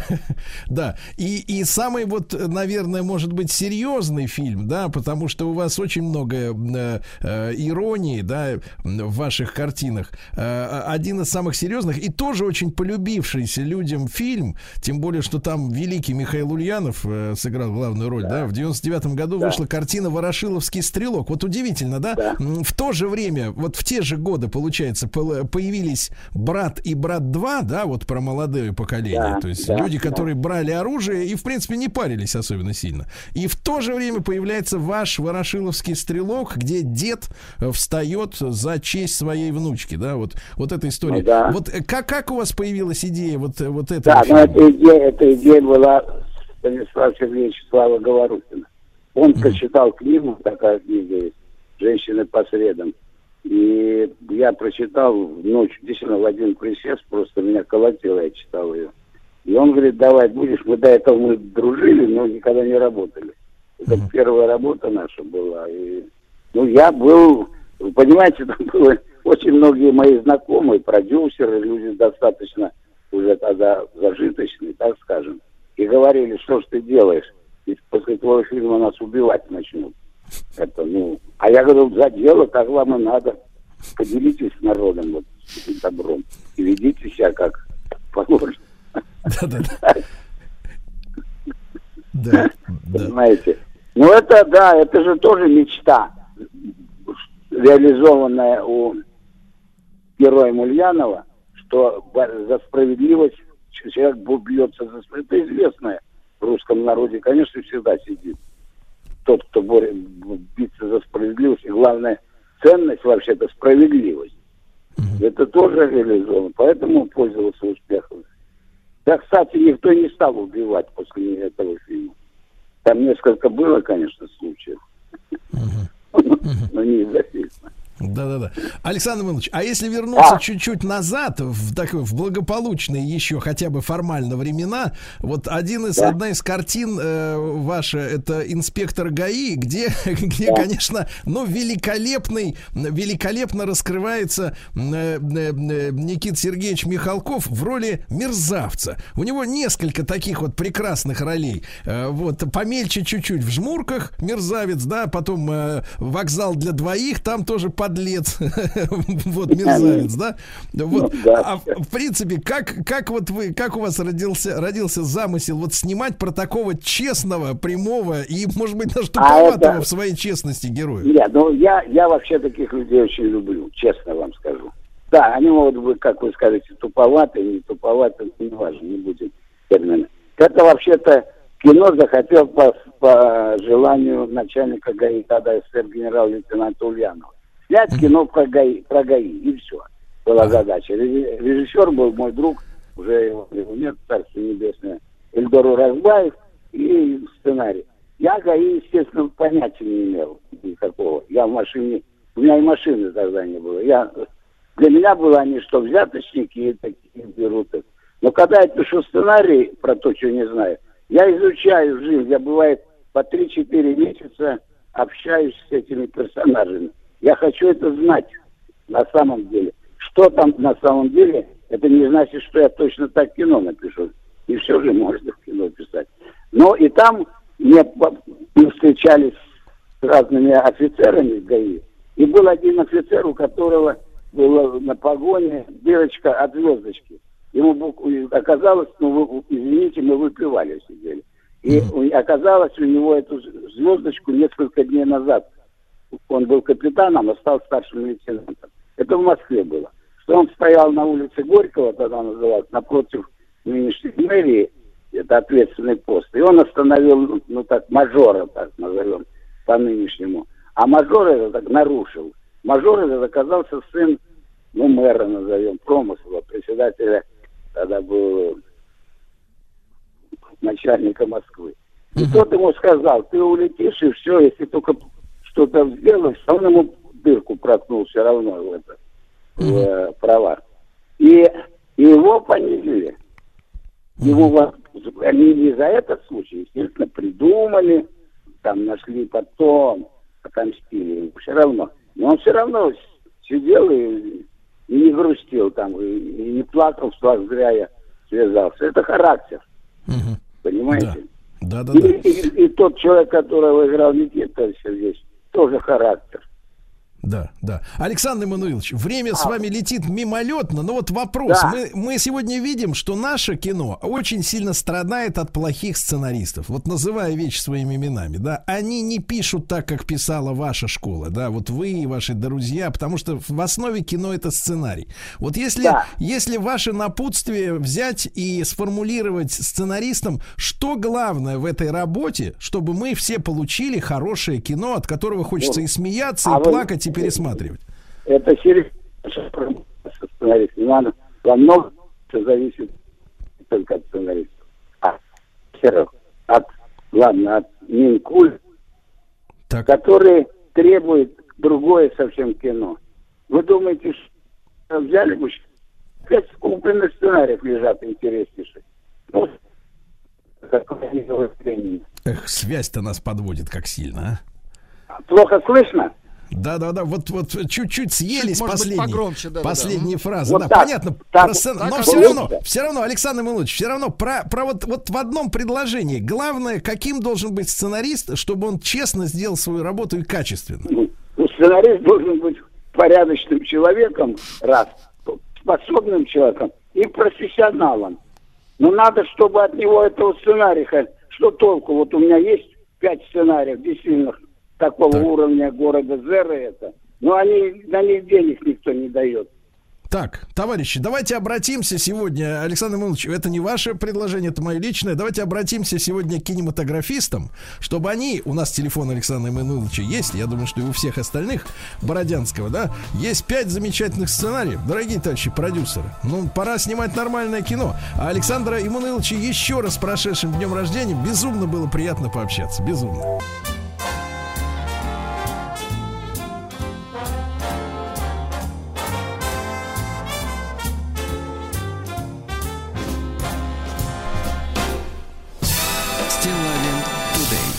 Товарищи дорогие, ну что, у нас ведь сегодня сенсация. Мировой хит. Грандиозная... При... Давайте так. Грандиозная премьера на телеканале «Россия». Мировой хит. Шоу. Возможно, все. Теперь в России. Понятно, Владик? В общих чертах.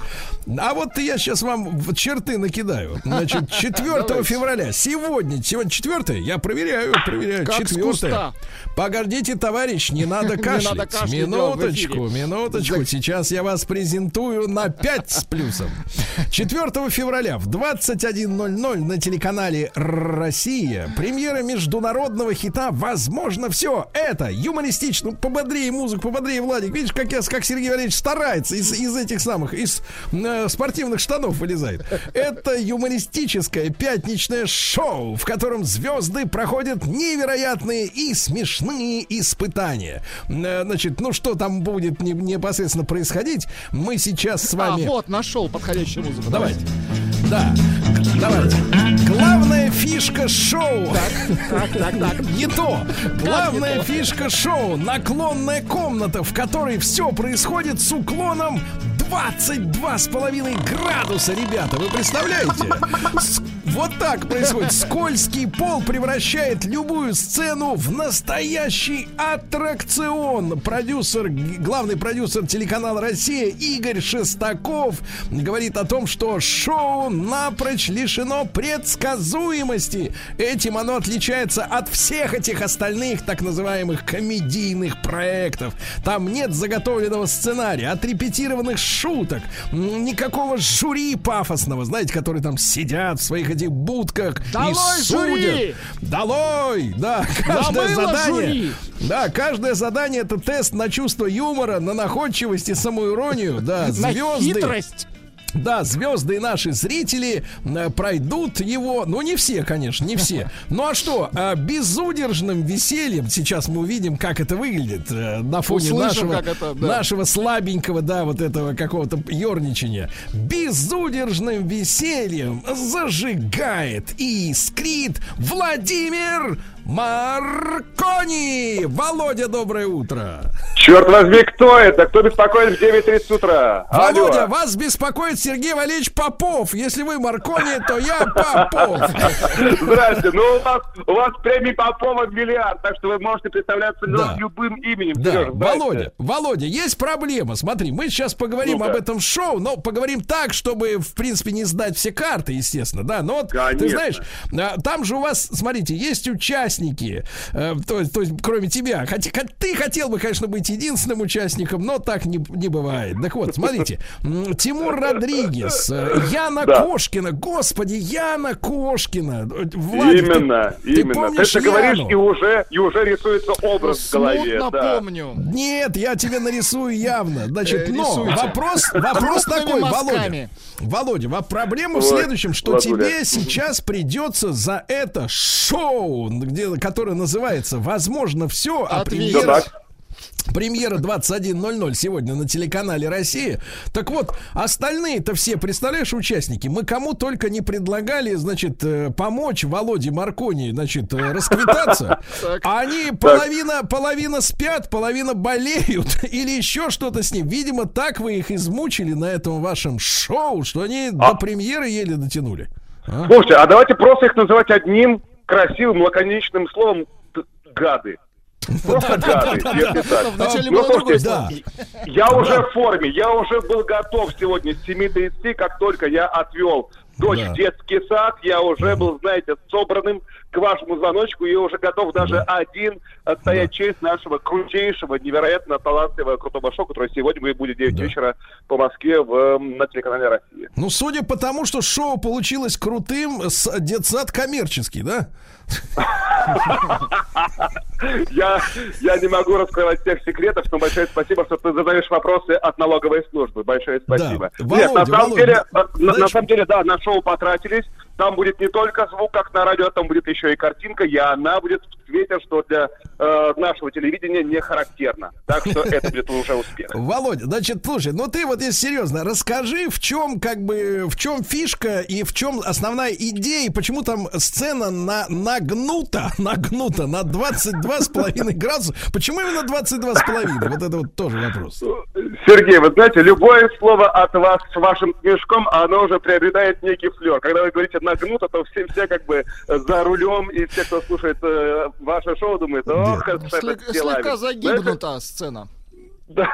Загибнута слегка. Мы любим Нет, ну русский когда я язык. представляю, понимаете, И на Влад нагнутой сцене, погодите, Володя, когда я представляю на нагнутой сцене Яну Кошкину, а она иначе как на каблуках никогда нигде не появляется, да, она женщина роскошная, в высшей Это степени так, этого слова. правда. Я вот все И фильмы, смешная. которые с ней смотрел, она, понимаете, вот удивительная у нее черта. И она как бы вот и сексуальная, и смешная. Это очень редкое сочетание в женщинах. Бывает чаще смешная или чаще сексуальная. А у нее и то, и другое, да? И вот она Да, да, выходит, совпадает. выходит на своих этих, значит, вот этих самых, да? Шпильках 27-сантиметровых, да. Да, вот. А тут сцена нагнутая.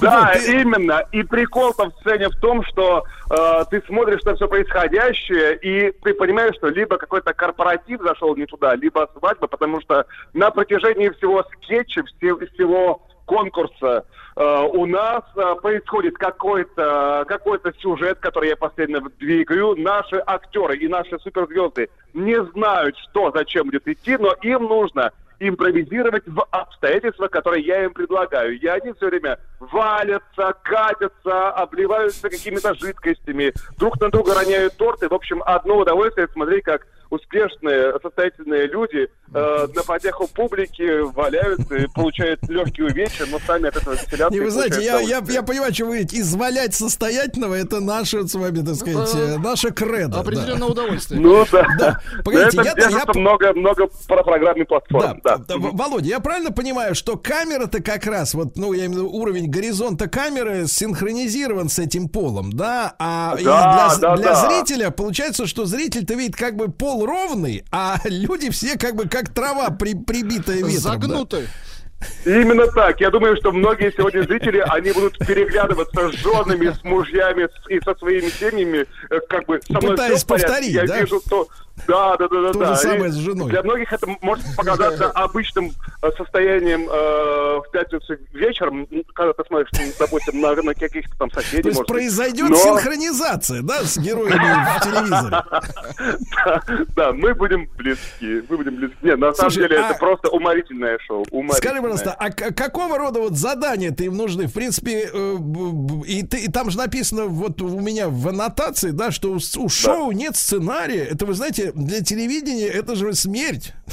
Это вот на радио нет сценария, да, а на телеке как, как без сценария? Что там сегодня? Как Я думал, что вы скажете, в анамнезе шоу написано. Ну как, смотрите, у меня, у меня есть некоторые крючки и э, ход идеи, к- которую я двигаю, но не наша труппа, а наша труппа это Тимур Родригес, Денис Косяков, э, Надежда Ангарская, Яна Кошкина, это наши постоянные участники, к которым приходят суперзвезды вроде бы. То есть они вроде подставные, погоди, они ЦЦ подставные, да? Не-не-не-не, они не подставные. Они наши постоянные актеры, постоянный каст, который в любом случае сделает остроумно и весело, а когда к ним еще добавляются наши суперзвезды, как бы Так. лучшее из лучших телеканала Россия, то есть как бы самые бриллиантики телевизионные, тогда Так. получается просто разрыв. И Ну, дайте- у меня есть э, скажем так, ход, по которому мы двигаемся, но наши звезды и наши актеры не представляют. И они импровизируют в ситуацию, которую я им накидываю. Ну вот смотрите, я перечислю нашим э, замечательным слушателям, которые сегодня в 9 вечера перекрасятся в зрителей, да, превратятся в зрителей телеканала Россия и Да. будут смотреть премьеру, чтобы, чтобы свое мнение сложить, да, именно как критики прежде всего. И главная задача первого шоу зацепить вот вашими этими крючками, которые у вас есть, да, вот, Владимир, э, и чтобы люди остались на следующие сезоны, на все, на все следующие сезоны. Так вот, кто На придет... 30 э, сезонов. В моем плане на 30 сезонов, да. я понимаю, детский сад дорог. Ну, как минимум Так до вот. весны, чтобы остались. Так вот, смотрите. резина тоже. Да, в лапы, в лапы к Родригесу, Ангарской, Кошкиной и Косякову, прекрасная фамилия, э, придут, смотрите, придут. Э, Галустян Миша, Глюкоза, это у нас Наташа, да? Валерия, Валерия, ну куда Валерия без Иосифа, правильно, придут. Конечно, конечно. Человек, Э, который Попу- управляет Женя. Женя Попунаишвили, который вырос на нашем радиошоу. Посмотрим, как он в деле, в принципе, да. А, Оскар Кучера, Начал Родя, Газманов придет, да. Любовь Успенская, смотрите, кто еще. Алексей. Воробьев придет, да. Алекс Парроу. Алекс Перроу, да, да, да, да, Алекс да. Перроу, yeah, baby, Известный yes. теперь американский актер, плюс ко всему, не только Конечно, конечно, не, да, не хухры ему. Как вы ему билет-то купили сюда? Непонятно. Да, Митя Фомин. Да, Анна Семенович. О, это будет пикантное чувство, Анна Семенович. Слушайте, скажи просто. Запористо. А вот, вот, слушайте, а вот ваши актеры, у них какие-то липучки есть к этому наклоненному полу на 22 градуса. Но они же не должны выглядеть такими же идиотами, как приглашенные, Или сказать, у них гости. просто обезболивающие. Или подвязки какие-то у них, подвязки к потолку. У, у них расширенная страховка это, это раз. Плюс ко всему, многие из них родственники осьминогов, дальние родственники. Поэтому да, у них есть... У них есть присосы, я так понимаю, да? На самом деле, это неожиданно, конечно, прозвучит сейчас, но все в одинаково равных условиях. Все одинаково скользят, одинаково варятся, одинаково катаются, и от этого э, есть такое общее человеческое единение. Ты понимаешь, что все на этом скользком полу равны, и Да. рано или поздно окажутся на полу и укатятся Да. прочь из Слушайте, а у меня идея, у меня идея, Так, которую я вот давайте. при помощи... Мне, Взять конечно, Сергея в это шоу. Нет, нет, мне в Ну детский да, сад, кстати, в детский Сережа, сад уже поздно. Сережа, Да. я очень хочу... Не-не-не, я этого не говорил. Я хочу вас под наклоном, Сережа. Да, я этого не говорил. Я вот что Сережа, хотел приходи, сказать. пожалуйста, на шоу. Только есть одно небольшое ограничение, нужно двигаться. Да, да, это очень затруднительно, да. Брат, у меня есть предложение еще, предложение. А надо, чтобы они бодрее там скользили, их еще, ну, хотя бы из э, этого, как его, так сказать, это, ружья, из ружья Вакуум натирать. подстреливать. Из О, вакуумного. Точно. Из пневматики. Из пневматики, да. Значит, друзья, мы еще раз напоминаем, что сегодня грандиозная премьера в 21.00. Телеканал Россия. Возможно все.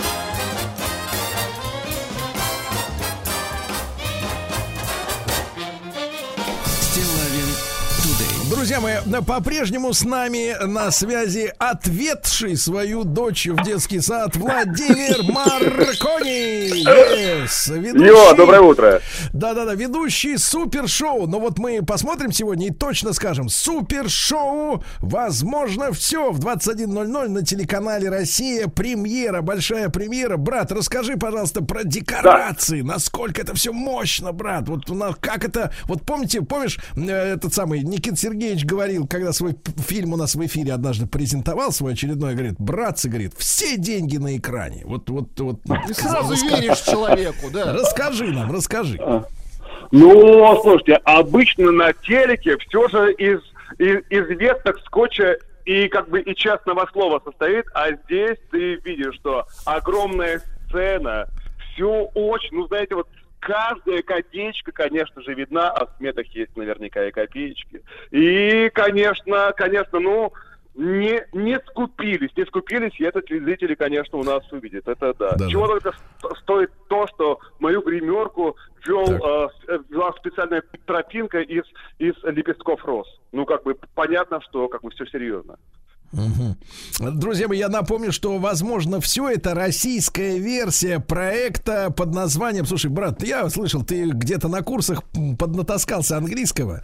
Anything goes. Вот как человек, который, в общем-то, тоже учил немецкий в школе, не- нет вариантов. Как это переводится-то вообще на русский? Anything goes. а? Ну, то есть происходит все, что угодно, и Ага, типа, случается все. Но у, у нас, мне кажется, идеальная, идеальная как раз Конечно. по- подобранная по- подобранные слова, которые передают всю суть шоу, возможно, все. Вот это просто Да. крем для крем.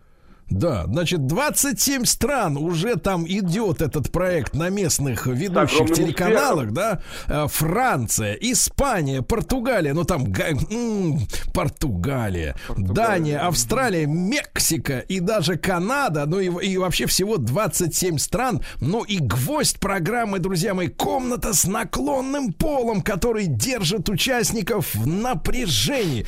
Слушай, брат, а ты сам-то пытался вот в такой позе что-то вот сделать? Как, как ощущение вот с точки зрения человека, Что-то который... вот полезное. Да, вот что можно сделать в такой ситуации? Можно ли пересчитать сдачу, например?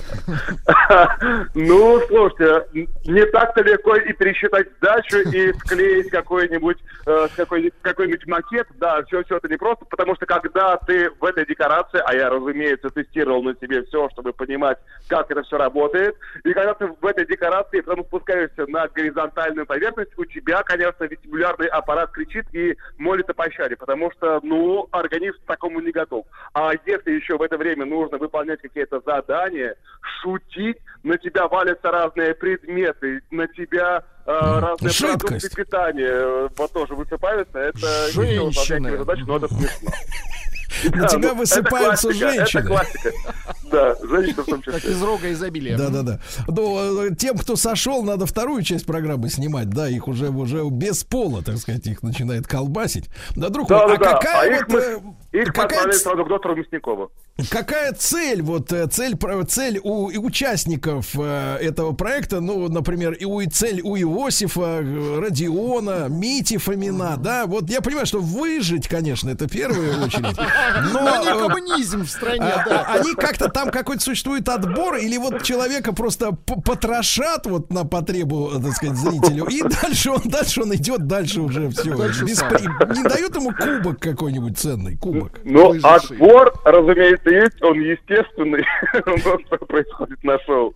Ну, слушайте, кубок, человек уже попал на крутое шоу на телеканале «Россия» в прайм-тайм. О чем еще можно мечтать?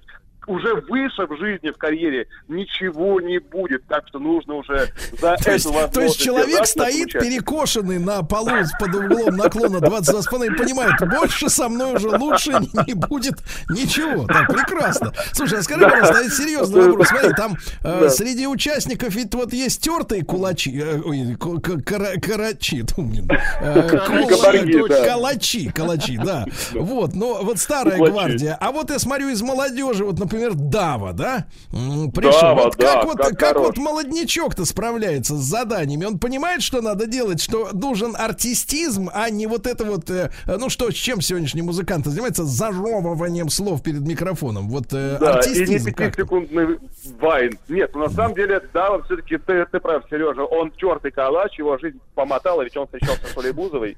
Э, Оля, большой привет. Это прикол, это прикол. Вот большое удовольствие от того, что молодые и э, все фрешмены, они знают Фрешмены. правило, где нужно, они могут весело поставиться, где нужно, они в ответ что-нибудь смешное могут выкинуть. В общем, на протяжении всего шоу ни один из наших гостей не сдал и не сказал, типа, ребята, все, дальше уже, пожалуйста, без меня, у меня закончились силы. Нет, все, знаете, бьются, и Дава на 180% бьется, и Любовь Успенская, которая также является нашей гостьей в одном из шоу, тоже, знаете, выдавала такие приколдесы, что вы будете хихикать, как сумасшедшие. Просто больше никто не будет записывать песни, пластинки. А так... Ну, слушайте, за последние два года такое ощущение, что шоу-бизнес остановился немножечко, так что... Вы решили ну, пришпорить это его, да? Да. Да. Ну хорошо, друзья мои. Итак, э, Владимир Маркони, ведущий шоу «Возможно все». Друзья мои, сегодня великая премьера. Сегодня 4 февраля, 21.00 на телеканале «Россия». Э, Проект, где люди перекошены. Все Да, фрешмены там. Да, фрешмены все. Володя, да, да, спасибо тебе большое, дорогой Владимир Маркони был с нами. Э, Судя по всему, это были приступы тревоги. Что? Страха, синдром паники. Могу прописать успокоительное. Эй, взгляни на меня.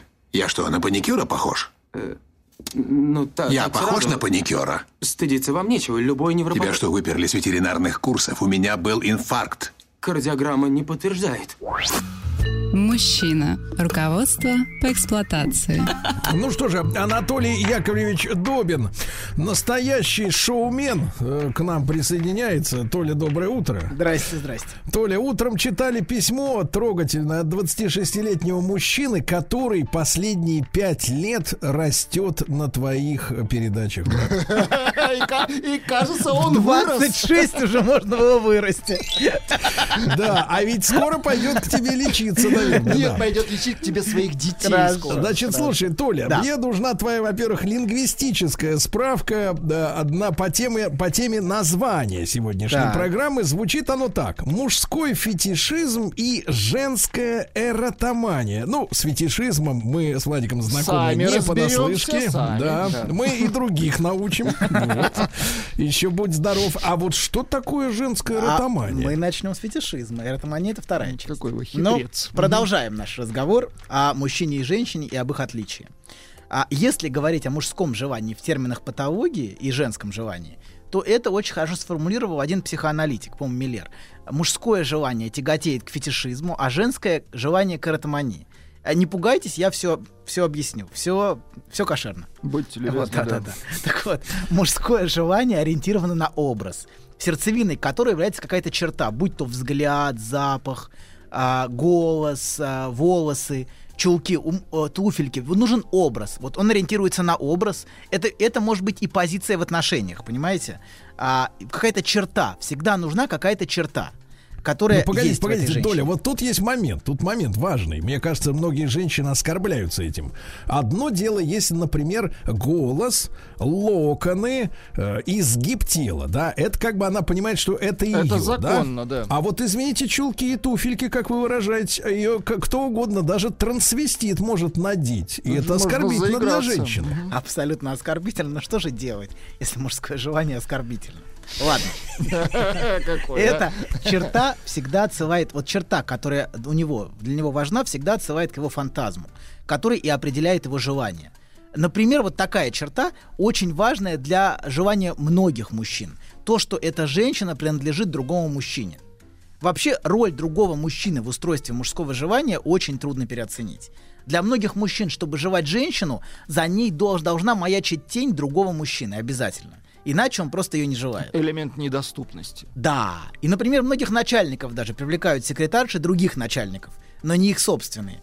Даже если их собственная секретарша гораздо красивее. Вот. Да, или, а, да, например, мужчина мог совершенно не замечать девушку, но как только на нее обратил внимание приятель, он все, влюбился по уши. А до этого несколько лет вообще не, не замечал и не обращал на нее никакого внимания. И некоторые мужчины вообще склонны влюбляться в женщин своих друзей. Например, тот же Петр Первый. Он забрал Екатерину у Меньшикова, а Меньшиков, в свою оч- очередь, забрал эт- эту же Екатерину у Шереметьева. Это Шереметьев, называется, знаете как? Да. Трипл дистиллит. там не трипл, там Это- большая. Это там- называется проверенное временем. Да-да, там была длинная цепочка, я так понимаю, это только финал. Ладно. Но Финал. это... Но, Это был да, рост социальный. Но какой финал, док? Абсолютно, согласен, согласен. Вот. И это, в принципе, типичный путь объекта желания. Понимаете, если вы возьмете какую-нибудь любовницу там богатых мужчин, вы можете проследить их путь, и он будет примерно вот примерно вот, вот внутри этой цепочки, которую я вам указал. Вот. А, что а- она была любовницей другого очень богатого мужчины, например. Вот. И, да, или, например, привлекательна же такая женская позиция. Женщину нужно спасать. Вот все, прям спасаешь и все. Да, особенно, кстати, от другого мужчины, который с ней плохо обращается, мучает ее, ей, ей с ним плохо, я То ее спасу. такое- Извините, но он с ней спит. Да, да, я ее от, и от этого спасу. такой мужской она, МЧС, мучи- да? она мучается, но я ее спасу. Она стонет и кричит. От боли и страданий. Да-да, Разве и скребет ногтями по Конечно. шелковой простыне. Конечно, только, только это же может быть только от, от ужаса, страданий и Такой боли. спасатель. По крайней мере, ребенок так это Такой интерпретирует. есть, знаете, Да. крем есть Да. спасатель. Так вот, Это да. другое. Или, например, мужчине часто снится, что он спасает женщину, теряет ее и сам теряется в поисках ее вот в бесконечных лабиринтах сна. Или что она от него ускользает, и он не может ее догнать. Это очень типичные мужские сны. Вот. А, так вот, мужчине не нужна женская речь. Ему нужно, чтобы женщина вписывалась в его образ, его бессознательный фантазм. И он может влюбиться в, одну, в один миг, прям в одну секунду влюбился. И разочарование происходит, когда женщина перестает вписываться вот в эту его картинку. Да, э, в его картинку устройства, устройства его желания. Она больше не принадлежит другому мужчине, все, они, они поженились, живут, и через пару лет его желание угасает. Вот. Да, и в этом смысле его желание фетишистское. Ему важно, есть ли в ней эта черта, или ее нет, чтобы ее желать. И желание поддерживается, в общем-то, а, э, этой чертой скрытый, он этого не осознает, как правило. Он просто видит образ и влюбился, он не понимает, что вот эта черта, а, которая совершенно глупа сама по себе. Понимаете, эта черта может быть, ну, тон голоса, например. А, влюбиться в тон голоса или влюбиться в то, что она просто занимает позицию в отношениях с другим мужчиной. Вот. И да, и в этом смысле, как мы в прошлый раз сказали и скажем сегодня дальше, мужское желание комично. Вот э, появилась эта черта, влюбился. Вот. Но, а, то есть женщина может быть невероятно красива, умна, заботлива, но совершенно не привлекать его. А другая женщина, да, привлекает, потому что просто у нее низкий тон голоса. Или потому что она там, в общем, да. И он, но он себе в этом совершенно не отдает отчета. Это важно. И еще важная проблема в том, что нет универсальных черт, поддерживающих желание всех мужчин. И в этом ошибка многих женщин, которые пытаются соответствовать идеальному образу, идеальной Ну, картинке. стандартам. Да, идеального образа для желания мужчины не существует. Это всегда что-то частное. Женщина... Нет, а с другой стороны, почему эскортницы одинаково красятся и одеваются? Может быть... а, Это дресс-код. может быть, э, важно... форма. Да, абсолютно. Но важно, что... Может быть, важно не то, что... Она думает, что она потому, что такая накрашенная, привлекательная, а может быть, потому, что она эскортница и связана с разными мужчинами. Этим она привлекательна, понимаете? Просто она этого может не осознавать. Вот. То Это есть так. сила в объемах, да? Да, так вот. В обороте. Так В вот. обороте, да. Давайте вернемся. Оборотистая эскортница. Так вот, да. Иде- идеального образа не существует. Это всегда что- что-то частное, что-то партикулярное, если говорить Ишь научными терминами. Частное. Одному нравятся, например, блондинки с каре, второму кудрявые с большими глазами. И если вы предпримете исследование, например, то в первом случае обнаружите, что блондинка с каре — это образ матери этого мужчины периода раннего детства. Потом, после рождения его брата, она изменила прическу. И этого образа не стало. А во втором образ, который вызывает влюбленность, имеет скорее нарциссическую природу. Вот та- тот, кого привлекали кудрявые, а, сам в детстве был кудрявым мальчиком с большими глазами. И в этих кудрявых девушках он находил свой собственный детский уязвимый образ. Понимаете, да? Который, ничего который он себе. спасал. То есть то, что мужчина находит, это всегда какая-то частная черта, безо всякой универсальности и связанная с его личной историей. Вот. И это всегда те- черта, которая всегда отсылает к какому-то утраченному объекту. Это очень важно, что это объект утраченный из нашего детства. И чтобы желать, нам важно, чтобы в женщине было что-то вот от того давно утраченного объекта. Ну, то есть вот он такой лысарь, да, и, а вот хочет с кудряшками, чтобы было. Например, например, например, например. Вспомнить свои кудряшки. Да, да, да, да, да, да, да, да. Этого кудрявого мальчика с большими глазами. Какая грязь, а? Ладно. Так вот, да. А, да, То и есть это поэтому просто привлекают... ностальгия, да? Да, да, да. Ну, да. И поэтому привлекают именно кудрявые, кудрявые девушки с большими-большими красивыми глазами. Вот. Так вот, и еще, значит, вокруг этой черты выстраивается желание. И еще важен, вот важно страх, что этот новый объект влюбленности может также исчезнуть. Понимаете, да? Это важно, что он может пропасть. И это тоже очень поддерживает желание. Мы в прошлый раз об этом говорили, что дверь — это привилегированное место, где живет желание. Вот, где объекты появляются и объекты исчезают. Вот, и женщины часто спрашивают мужчин, почему тебе понравилось? Но, к счастью, мужчина, как правило, не осознает реальную причину своего желания и не может ответить. Вот, по- потому что услышать Поэтому в ответ говорит правду... ерунду. Да, было бы не слишком приятно. Знаешь, вот с тобой в ресторане сидел солидный мужик, и я подумал, что ты его ему принадлежишь. И этого было достаточно, чтобы в тебя влюбиться. Я так подумал, ах, какая женщина, мне б такую. Вот, да. Но то, что причина его желания, другой случайный мужик в кадре, а не ее удивительные достоинства, вряд ли то, что женщина хочет услышать а, на свой вопрос, понимаете? И поэтому, к счастью, мужчины этого не осознают. К счастью для всех. Так вот, желание мужчины устроено фетишистским образом вокруг какой-то специфической черты. И хотя мы этого не осознаем, Но ее, Да. доктор, надо главное женщинам объяснить, но ее невозможно угадать по всему остальному поведению мужчины. Ее невозможно вычислить. И еще важно, И что озвучить. еще важно, что невозможно в нее искусственно вписаться. Просто мужчина это наделяет ей. Понимаете, некоторые женщины пытаются вот вдолбиться просто туда. Вот она пытается подстроиться. Так нет, просто это возникло. Понимаете, он краем глаза задел, а, а- а увидел женщину, и все. И он ее этим наделяет бессознательно. Женщина не может сама себя туда поставить. Знаете, она не может сама это место Подыграть, Под- подстроиться. Да, она просто, а как бы это возникает или не возникает. Вот. Если не возникло, то бессмысленно долбиться в закрытые двери. Вот. Так вот, продолжаем, значит. А, и мы не осознаем, значит, но эта черта, это монумент чему-то потерянному и чему-то утраченному. Вот что важно. Как в примере, например, блондинка с коры отсылает к потерянной матери детства, к матери до двух лет до рождения брата. Понимаете? И его нынешняя девушка, когда подстриглась, он очень расстроился. Как будто она его обманула. Эта черта пропала. Вот многие мужчины очень расстраиваются, когда женщина как-то меняет ту черту, на которую он ориентируется. Прям это ощущение какого-то иногда же предательства у мужчин возникает. Вот. В одном фильме, я не могу вспомнить название, есть, знаете, смешная, чер... смешная такая сценка. Гардема- Гардемарины, я вам Не, напомню. не, не, там мимоходом иллюстрируется этот фетишизм, вот мимоходом. Просто кадр я запомнил. Давайте. Один из героев, прежде чем целовать девушку, надевает на нее парик блондинки. Вот он его... А, вы такой фильм смотрели. Ну, так это не художественный, это документальный.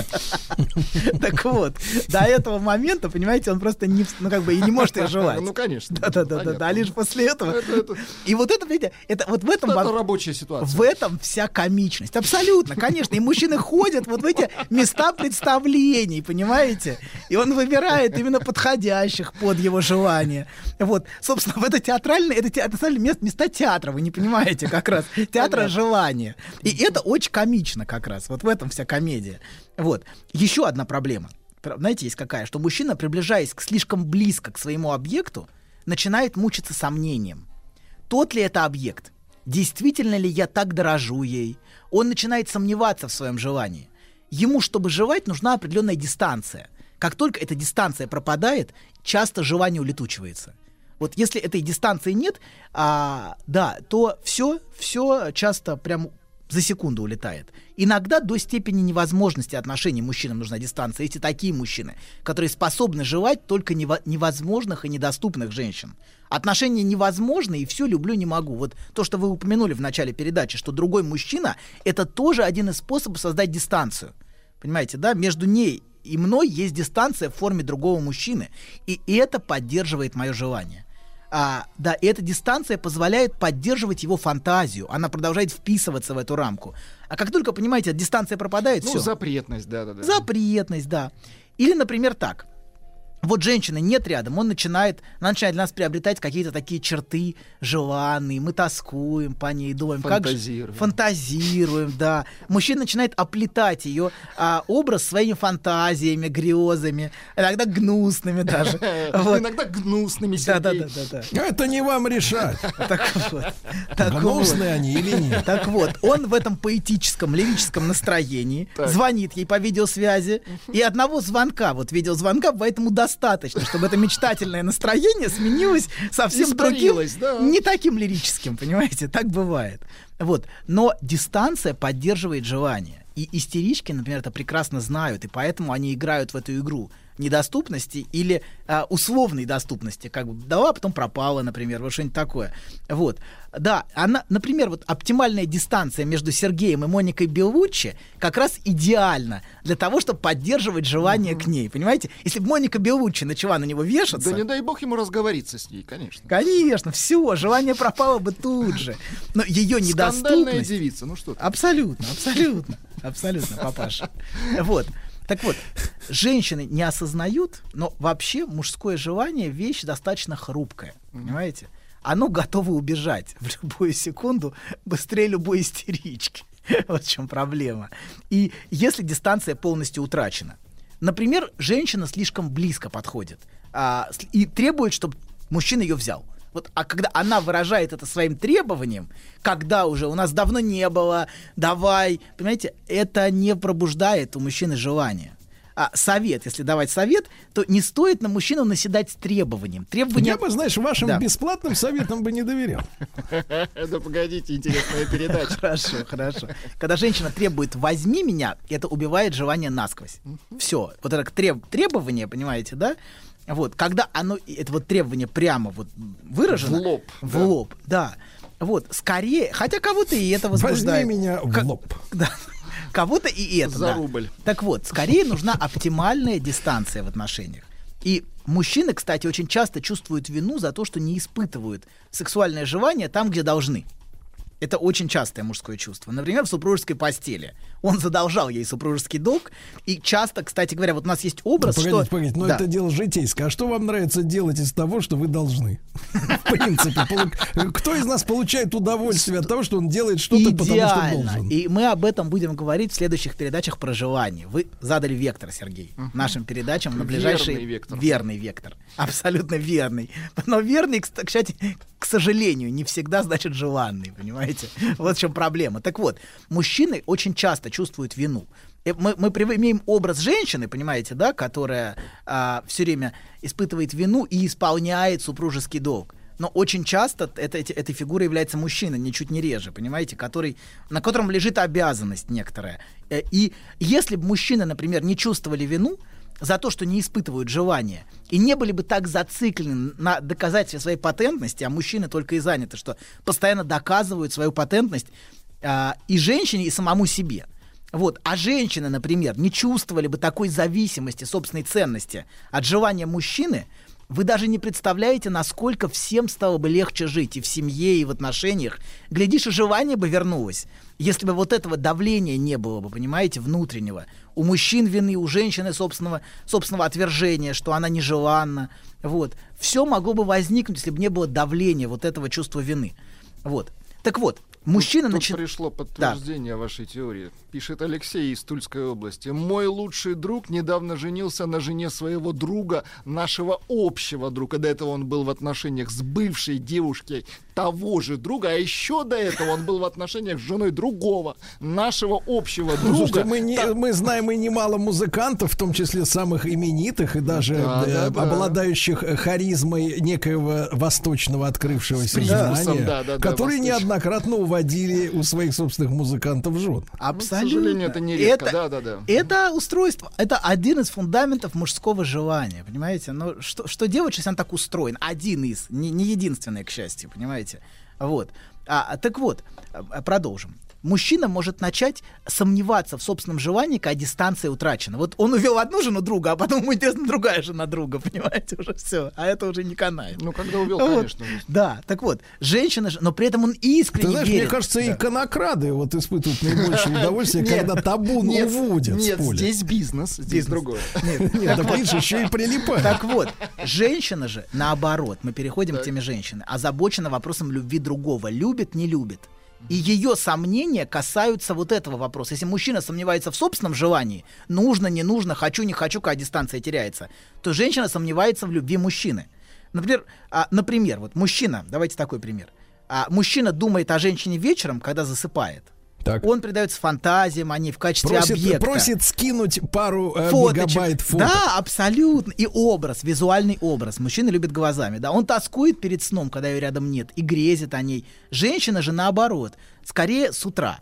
Когда просыпается, знаете, она думает, как я буду вписана в его день, какое место я буду занимать, при- позвонит, пригласит, а, как он спланирует меня, как он, какое место я буду занимать в его жизни. То есть с вопроса, кто я для него, действительно я для него значима. А вы Вот. как это узнали? Вот э, мужские, мужскую позицию я понимаю, где вы взяли, а вот женскую откуда? А, Анатолий тоже посещал э, доктора. Да, и ко, ко мне... Доктора женщин. Ко мне приходят женщины и рассказывают. Ну, и это старая добрая А, мудрость. Анатолий, погодите, проблема в том, она- что... погодите, что получается, товарищ? Смотрите, к доктору приходят женщины, рассказывают. Он на основе этих э, рассказов строит свои программы, повышает рейтинг, повышает, а потом с них же еще и деньги А потом к берет нему за эти снова рассказы. приходят новые женщины. Это завидуете. Сергей, ну зави- завидуете, да, завидуете. Мы все хотим открыть такие же кабинеты.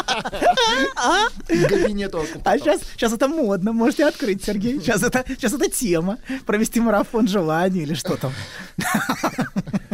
Так вот, значит, вообще, смотрите, фетишизм это, как правило, мужское устройство желания. У женщин мы очень редко находим фетишизм.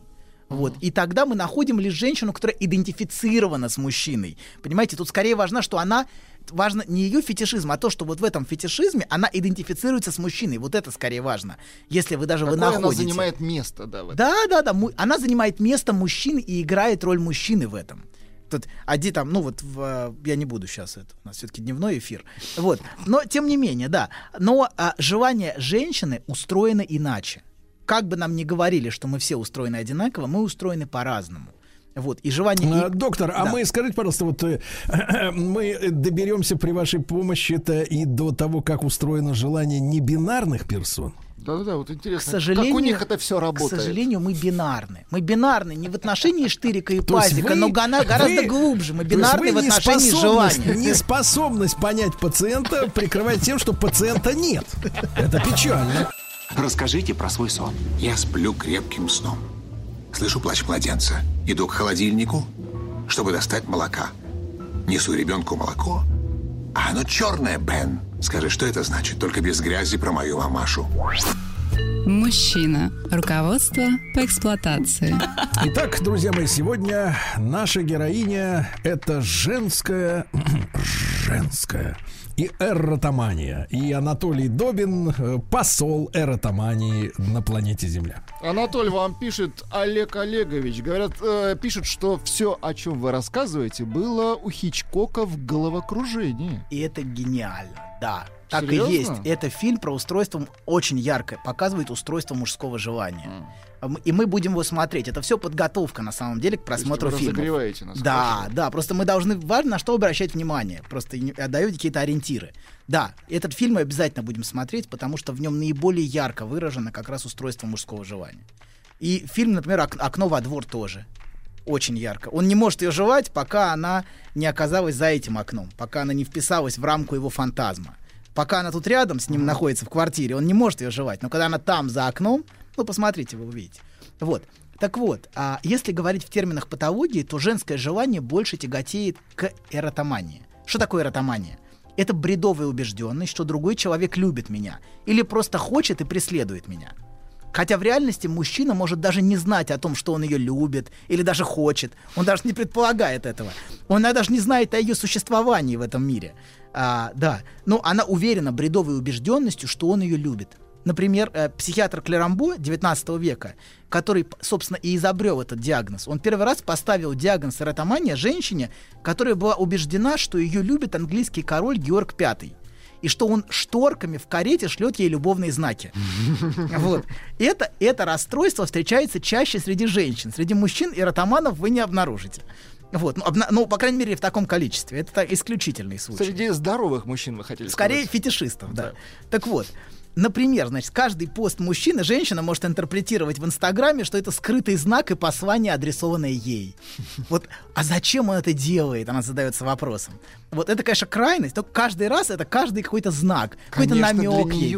Конечно, каждый пост, понимаете? Сергей? Вы это расскажите сотрудникам ФСБ, которые э, смотрят, как ведут себя в городе э, э, люди, выезжающие из э, дверей американского посольства, где они останавливаются. Это другая история, это другая, да, это, Это другая не на история. работе, это Это, работа, а тут, а тут, тут не работа. Так вот, это, конечно, крайность, но я показываю вектор. Насколько значима для женщины любовь мужчины. Женщина ориентирована на желание и любовь мужчины. И для нее важно, что он ее хочет, любит и дорожит ей. А как мы говорили, женщине важна позиция исключительности для мужчины. Помните, мы это обсуждали? И она выстраивает вокруг этого историю целую. Вот, например, что он на самом деле любит меня, но какие-то причины и препятствия мешают признаться мне. Он почему-то не может этого сделать. И она делает все, чтобы сохранить свое убеждение в его любви к ней. И сохранять свою внутреннюю любовную историю, которую она вокруг этого выстроила. Понимаете, там целая огромная конструкция выстраи- выстраивается. Почему он не звонит? Наверное, он прищемил что-то и сейчас не может. Но ему точно меня не хватает. Он точно меня Сто любит. процентов. Сто процентов, да. Это просто даже не обсуждается. Вот. Для женщины очень важна ее любовная история. И то исключительное место, которое она в ней занимает. И ей очень сложно с этим расстаться. Ну вот, например, история про короля Георга V, который ее любит, похоже, была исключительно И важна. шторкой дает знаки. Зна- знаки это очень важно. Знаки, конечно, знаки шлет. Любовное послание имеет огромное значение для женщины. Морзяночкой. Да, ну шторками там было, шторками в карете. То поднято, то опущено. Вот. Да, тоже интересно, кстати. Так вот, расставание для женщины это расставание не только с мужчиной как таковым, но со всей любовной историей, которую во- вокруг него выстроила, вокруг фантазии о будущем, о семье с ним, о доме, о детях. Она вокруг этого выстраивает целую конструкцию. Поэтому, собственно, ей нужно время. Любовь с первого взгляда это не совсем про нее. Она должна как-то простроить его, понимаете, внутри истории, внутри определенной фантазии. Она должна это встроить и подумать, вообще, вот вижу ли я с ним всю дальнейшую перспективу до детей, например, семья, дом. Вот. Поэтому разочаровывается она тоже медленнее. Ей нужно время, чтобы расстаться с этой фантазией и со своим местом внутри нее. Ей сложно в одну секунду разочароваться. Слишком уж много в это инвестировано, понимаете? Ну, конечно. Сложно, сложно. И резкий разрыв может стать для нее катастрофой. Потому что с потерей мужчины она теряет не только его самого, но и весь тот мир а, в, в своей фантазии, Все, что она который она- на ближайшие 50 лет. Абсолютно. И самое главное, свою исключительную любовную позицию для короля Георга V. Это важно. Вот. И женщина, понимаете, она в эту историю укутывается. И потребность сохранить эту любовную фантазию мешает ей видеть реальность. Ей очень важно эту фантазию сохранить, и она делает все, чтобы в мужчине не разочароваться. Она готова прям огромные усилия прикладывать, лишь бы он мог вписаться и как бы быть вот основой этой фантазии. Потому что фантазия для нее важна. И поэтому она не может увидеть, какой он в реальности, что он не соответствующий. Ей важно, чтобы он соответствовал. Вот. Например, кстати, в окружении Байрона было сразу несколько женщин, которые были уверены, что именно определенные любовные строчки в его стихах были именно про них. Вот, вот эти строчки, это именно про меня, их было несколько сразу. Про одни и те же строчки. Так. Вот. И женщине это показывает, что женщина готова сама вычитывать, понимаете? И у многих так, вот у многих писателей так. Женщине очень сложно отказаться от надежды на свою исключительность в его жизни и в его сердце. Вот. И вообще, если говорить про историю... и Про А как же многоженство, доктор? Узаконенное. Как там-то у них? Ну, В Африке. Аккуратнее, аккуратнее, аккуратнее. В том числе. В том числе. Каждый, это не важно, не важно, любит он только меня. Конечно. Любит каждый из он. них вот... а, погодите, любит а, он погодите, а только чё- чего меня. эти-то злятся когда тогда? Ну, потому что это не всегда сходится с ее ощущением и с ее желанием, что любит. Она может позволить спать ему с другими женщинами, если она знает, что любит он только ее, понимаете? Для нее важна исключительность. Я для А него как важна. она себе объясняет необходимость спать с другими, если Ну, так любит э, ее? Она как-нибудь себе объяснит, я уверяю. Ну, например, и без как вас вам женщины справится. рассказывали У нас, за- за Сергей, деньги? мы не успеем на самое Не, интересное. ну, это очень важно. Как они себе придумывают, что это, что это простительно? Как они прощают это? Механизм-то должен быть. Они... я вам лично расскажу. Ну, то Мы есть, щас- погодите, погодите, он лез собой в чужую бабу. И Погодите, что? Давайте, давайте с точки зрения гигиены Я- рассмотрим просто. Глуп- Он лез, а потом этим же будет в меня. Так, у вас, извините у меня, а тут всё значит, имеет, у вас Минуточку. все имеет какие-то Ну погодите, грязно, погодите. мерзкие, да ну гнусно. Погодите, мы, погодите, мы говорим о том, что... плотские Да оттенки. минуточку, слюня, попробуй без этого. без слюнявой. Ты скажи мне, а в действительно, а какая-то элементарная вот гигиеническая брезгливость, она вообще присутствует, когда человек пытается себе объяснить, что он спит с другой бабой. Да, послушайте, ну, это важно. ну. Бабуля, уймись. Дегтярное мыло? Нормально. Я сегодня намылил как надо. Да-да, я помню, я помню, вы постили в Инстаграме. Да, ладно, продолжаем. То есть ты игнорируешь мои претензии? Найдет она способ объяснить себе, любит он только меня. Есть причины на это какие-то у него свои. Не может она пока, но любит только меня. Все, достаточно. Вот. Вообще, если говорить про любовные истории, любовные романы, это очень женский жанр. Все эти бесконечные истории любви, именно женщины их покупают. И да, любовная история занимает очень много места в жизни женщины. Вот именно любовная фантазия. Не обязательно касающаяся ее, вообще ей важна любовная история. И она может, кстати говоря, спустя многие годы возвращаться к мысли о том, как вот этот мужчина меня любил. Даже если у них не было отношений, ничего не было. Он меня так любил, так любил.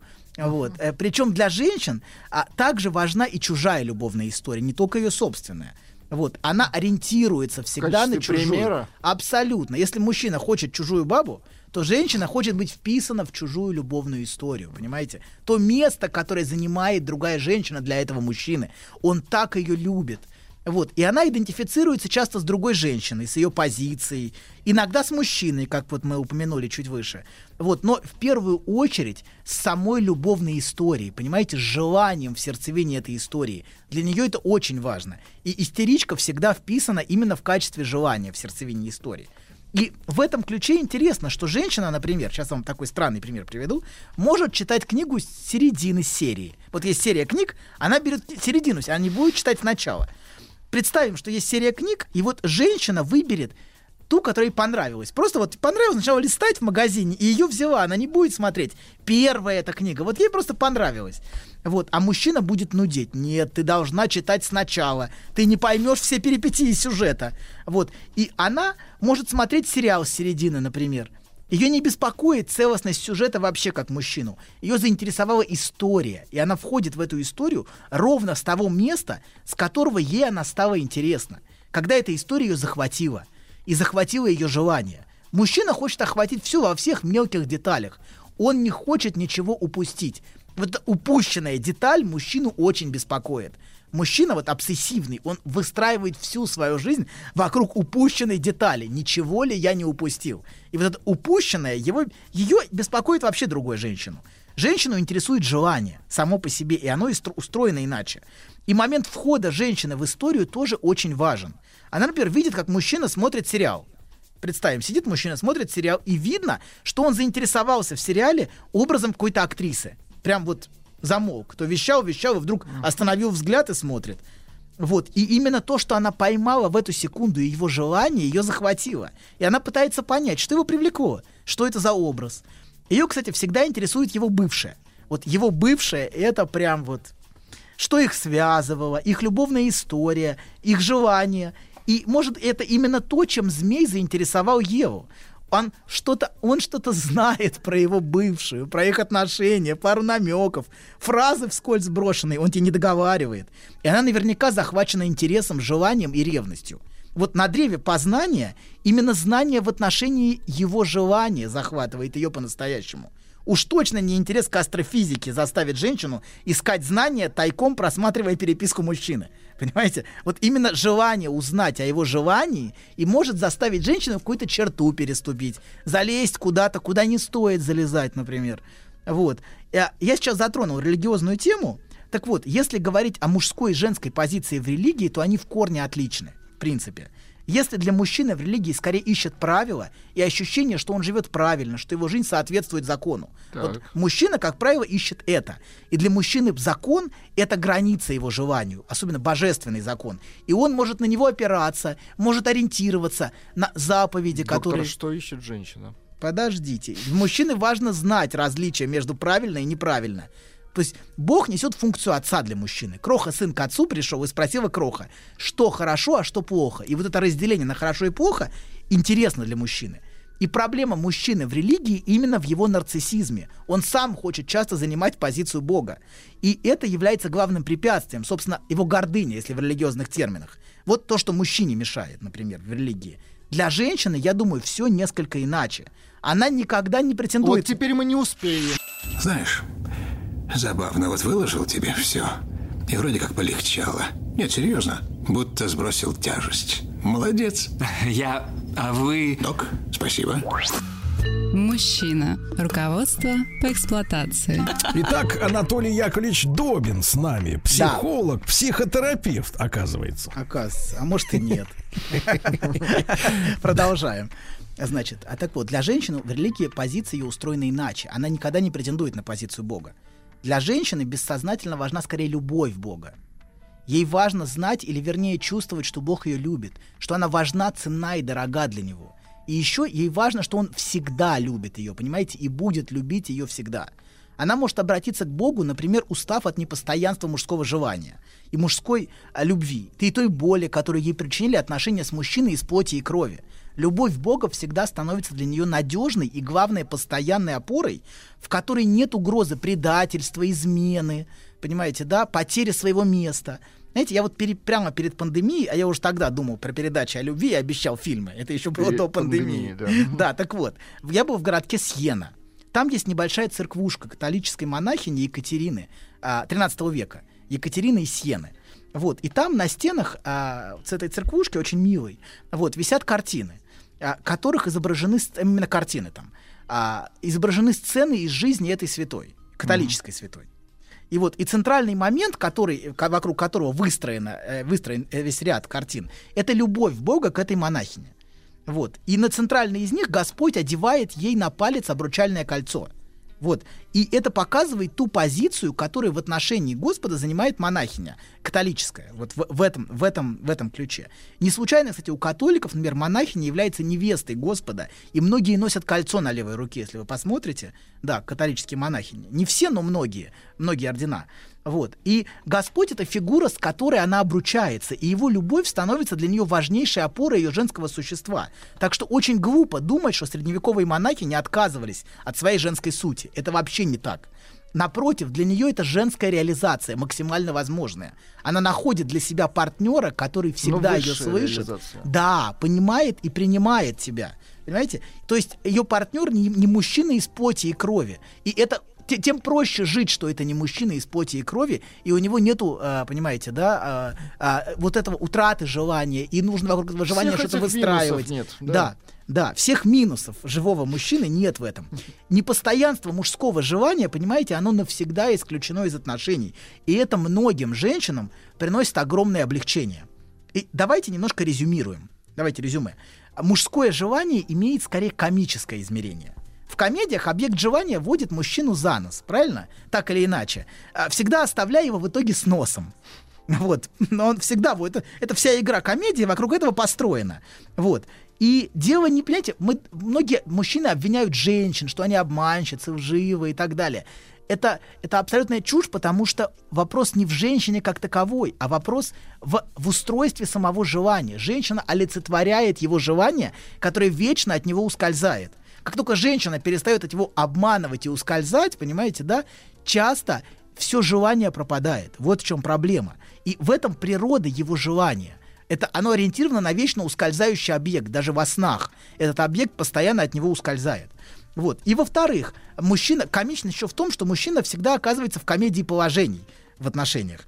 Одной сказал одно, другой другое, всем наобещал что-то, вот, а потом вертишься как уж на сковородке. Это тоже очень типично для комедий, вот если вы посмотрите. Но при этом не унываешь и думаешь, что всех провел, а, при том, что всем игрокам комедии все очевидно, кроме тебя. Это тоже очень по-мужски.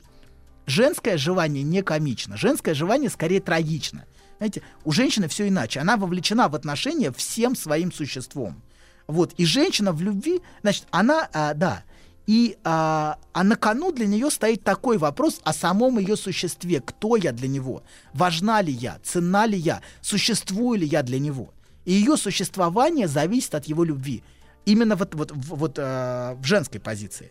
И женщина в любви, кстати, в гораздо большей степени готова идти до конца, чем мужчина. Она не сомневается часто, если она любит по-настоящему.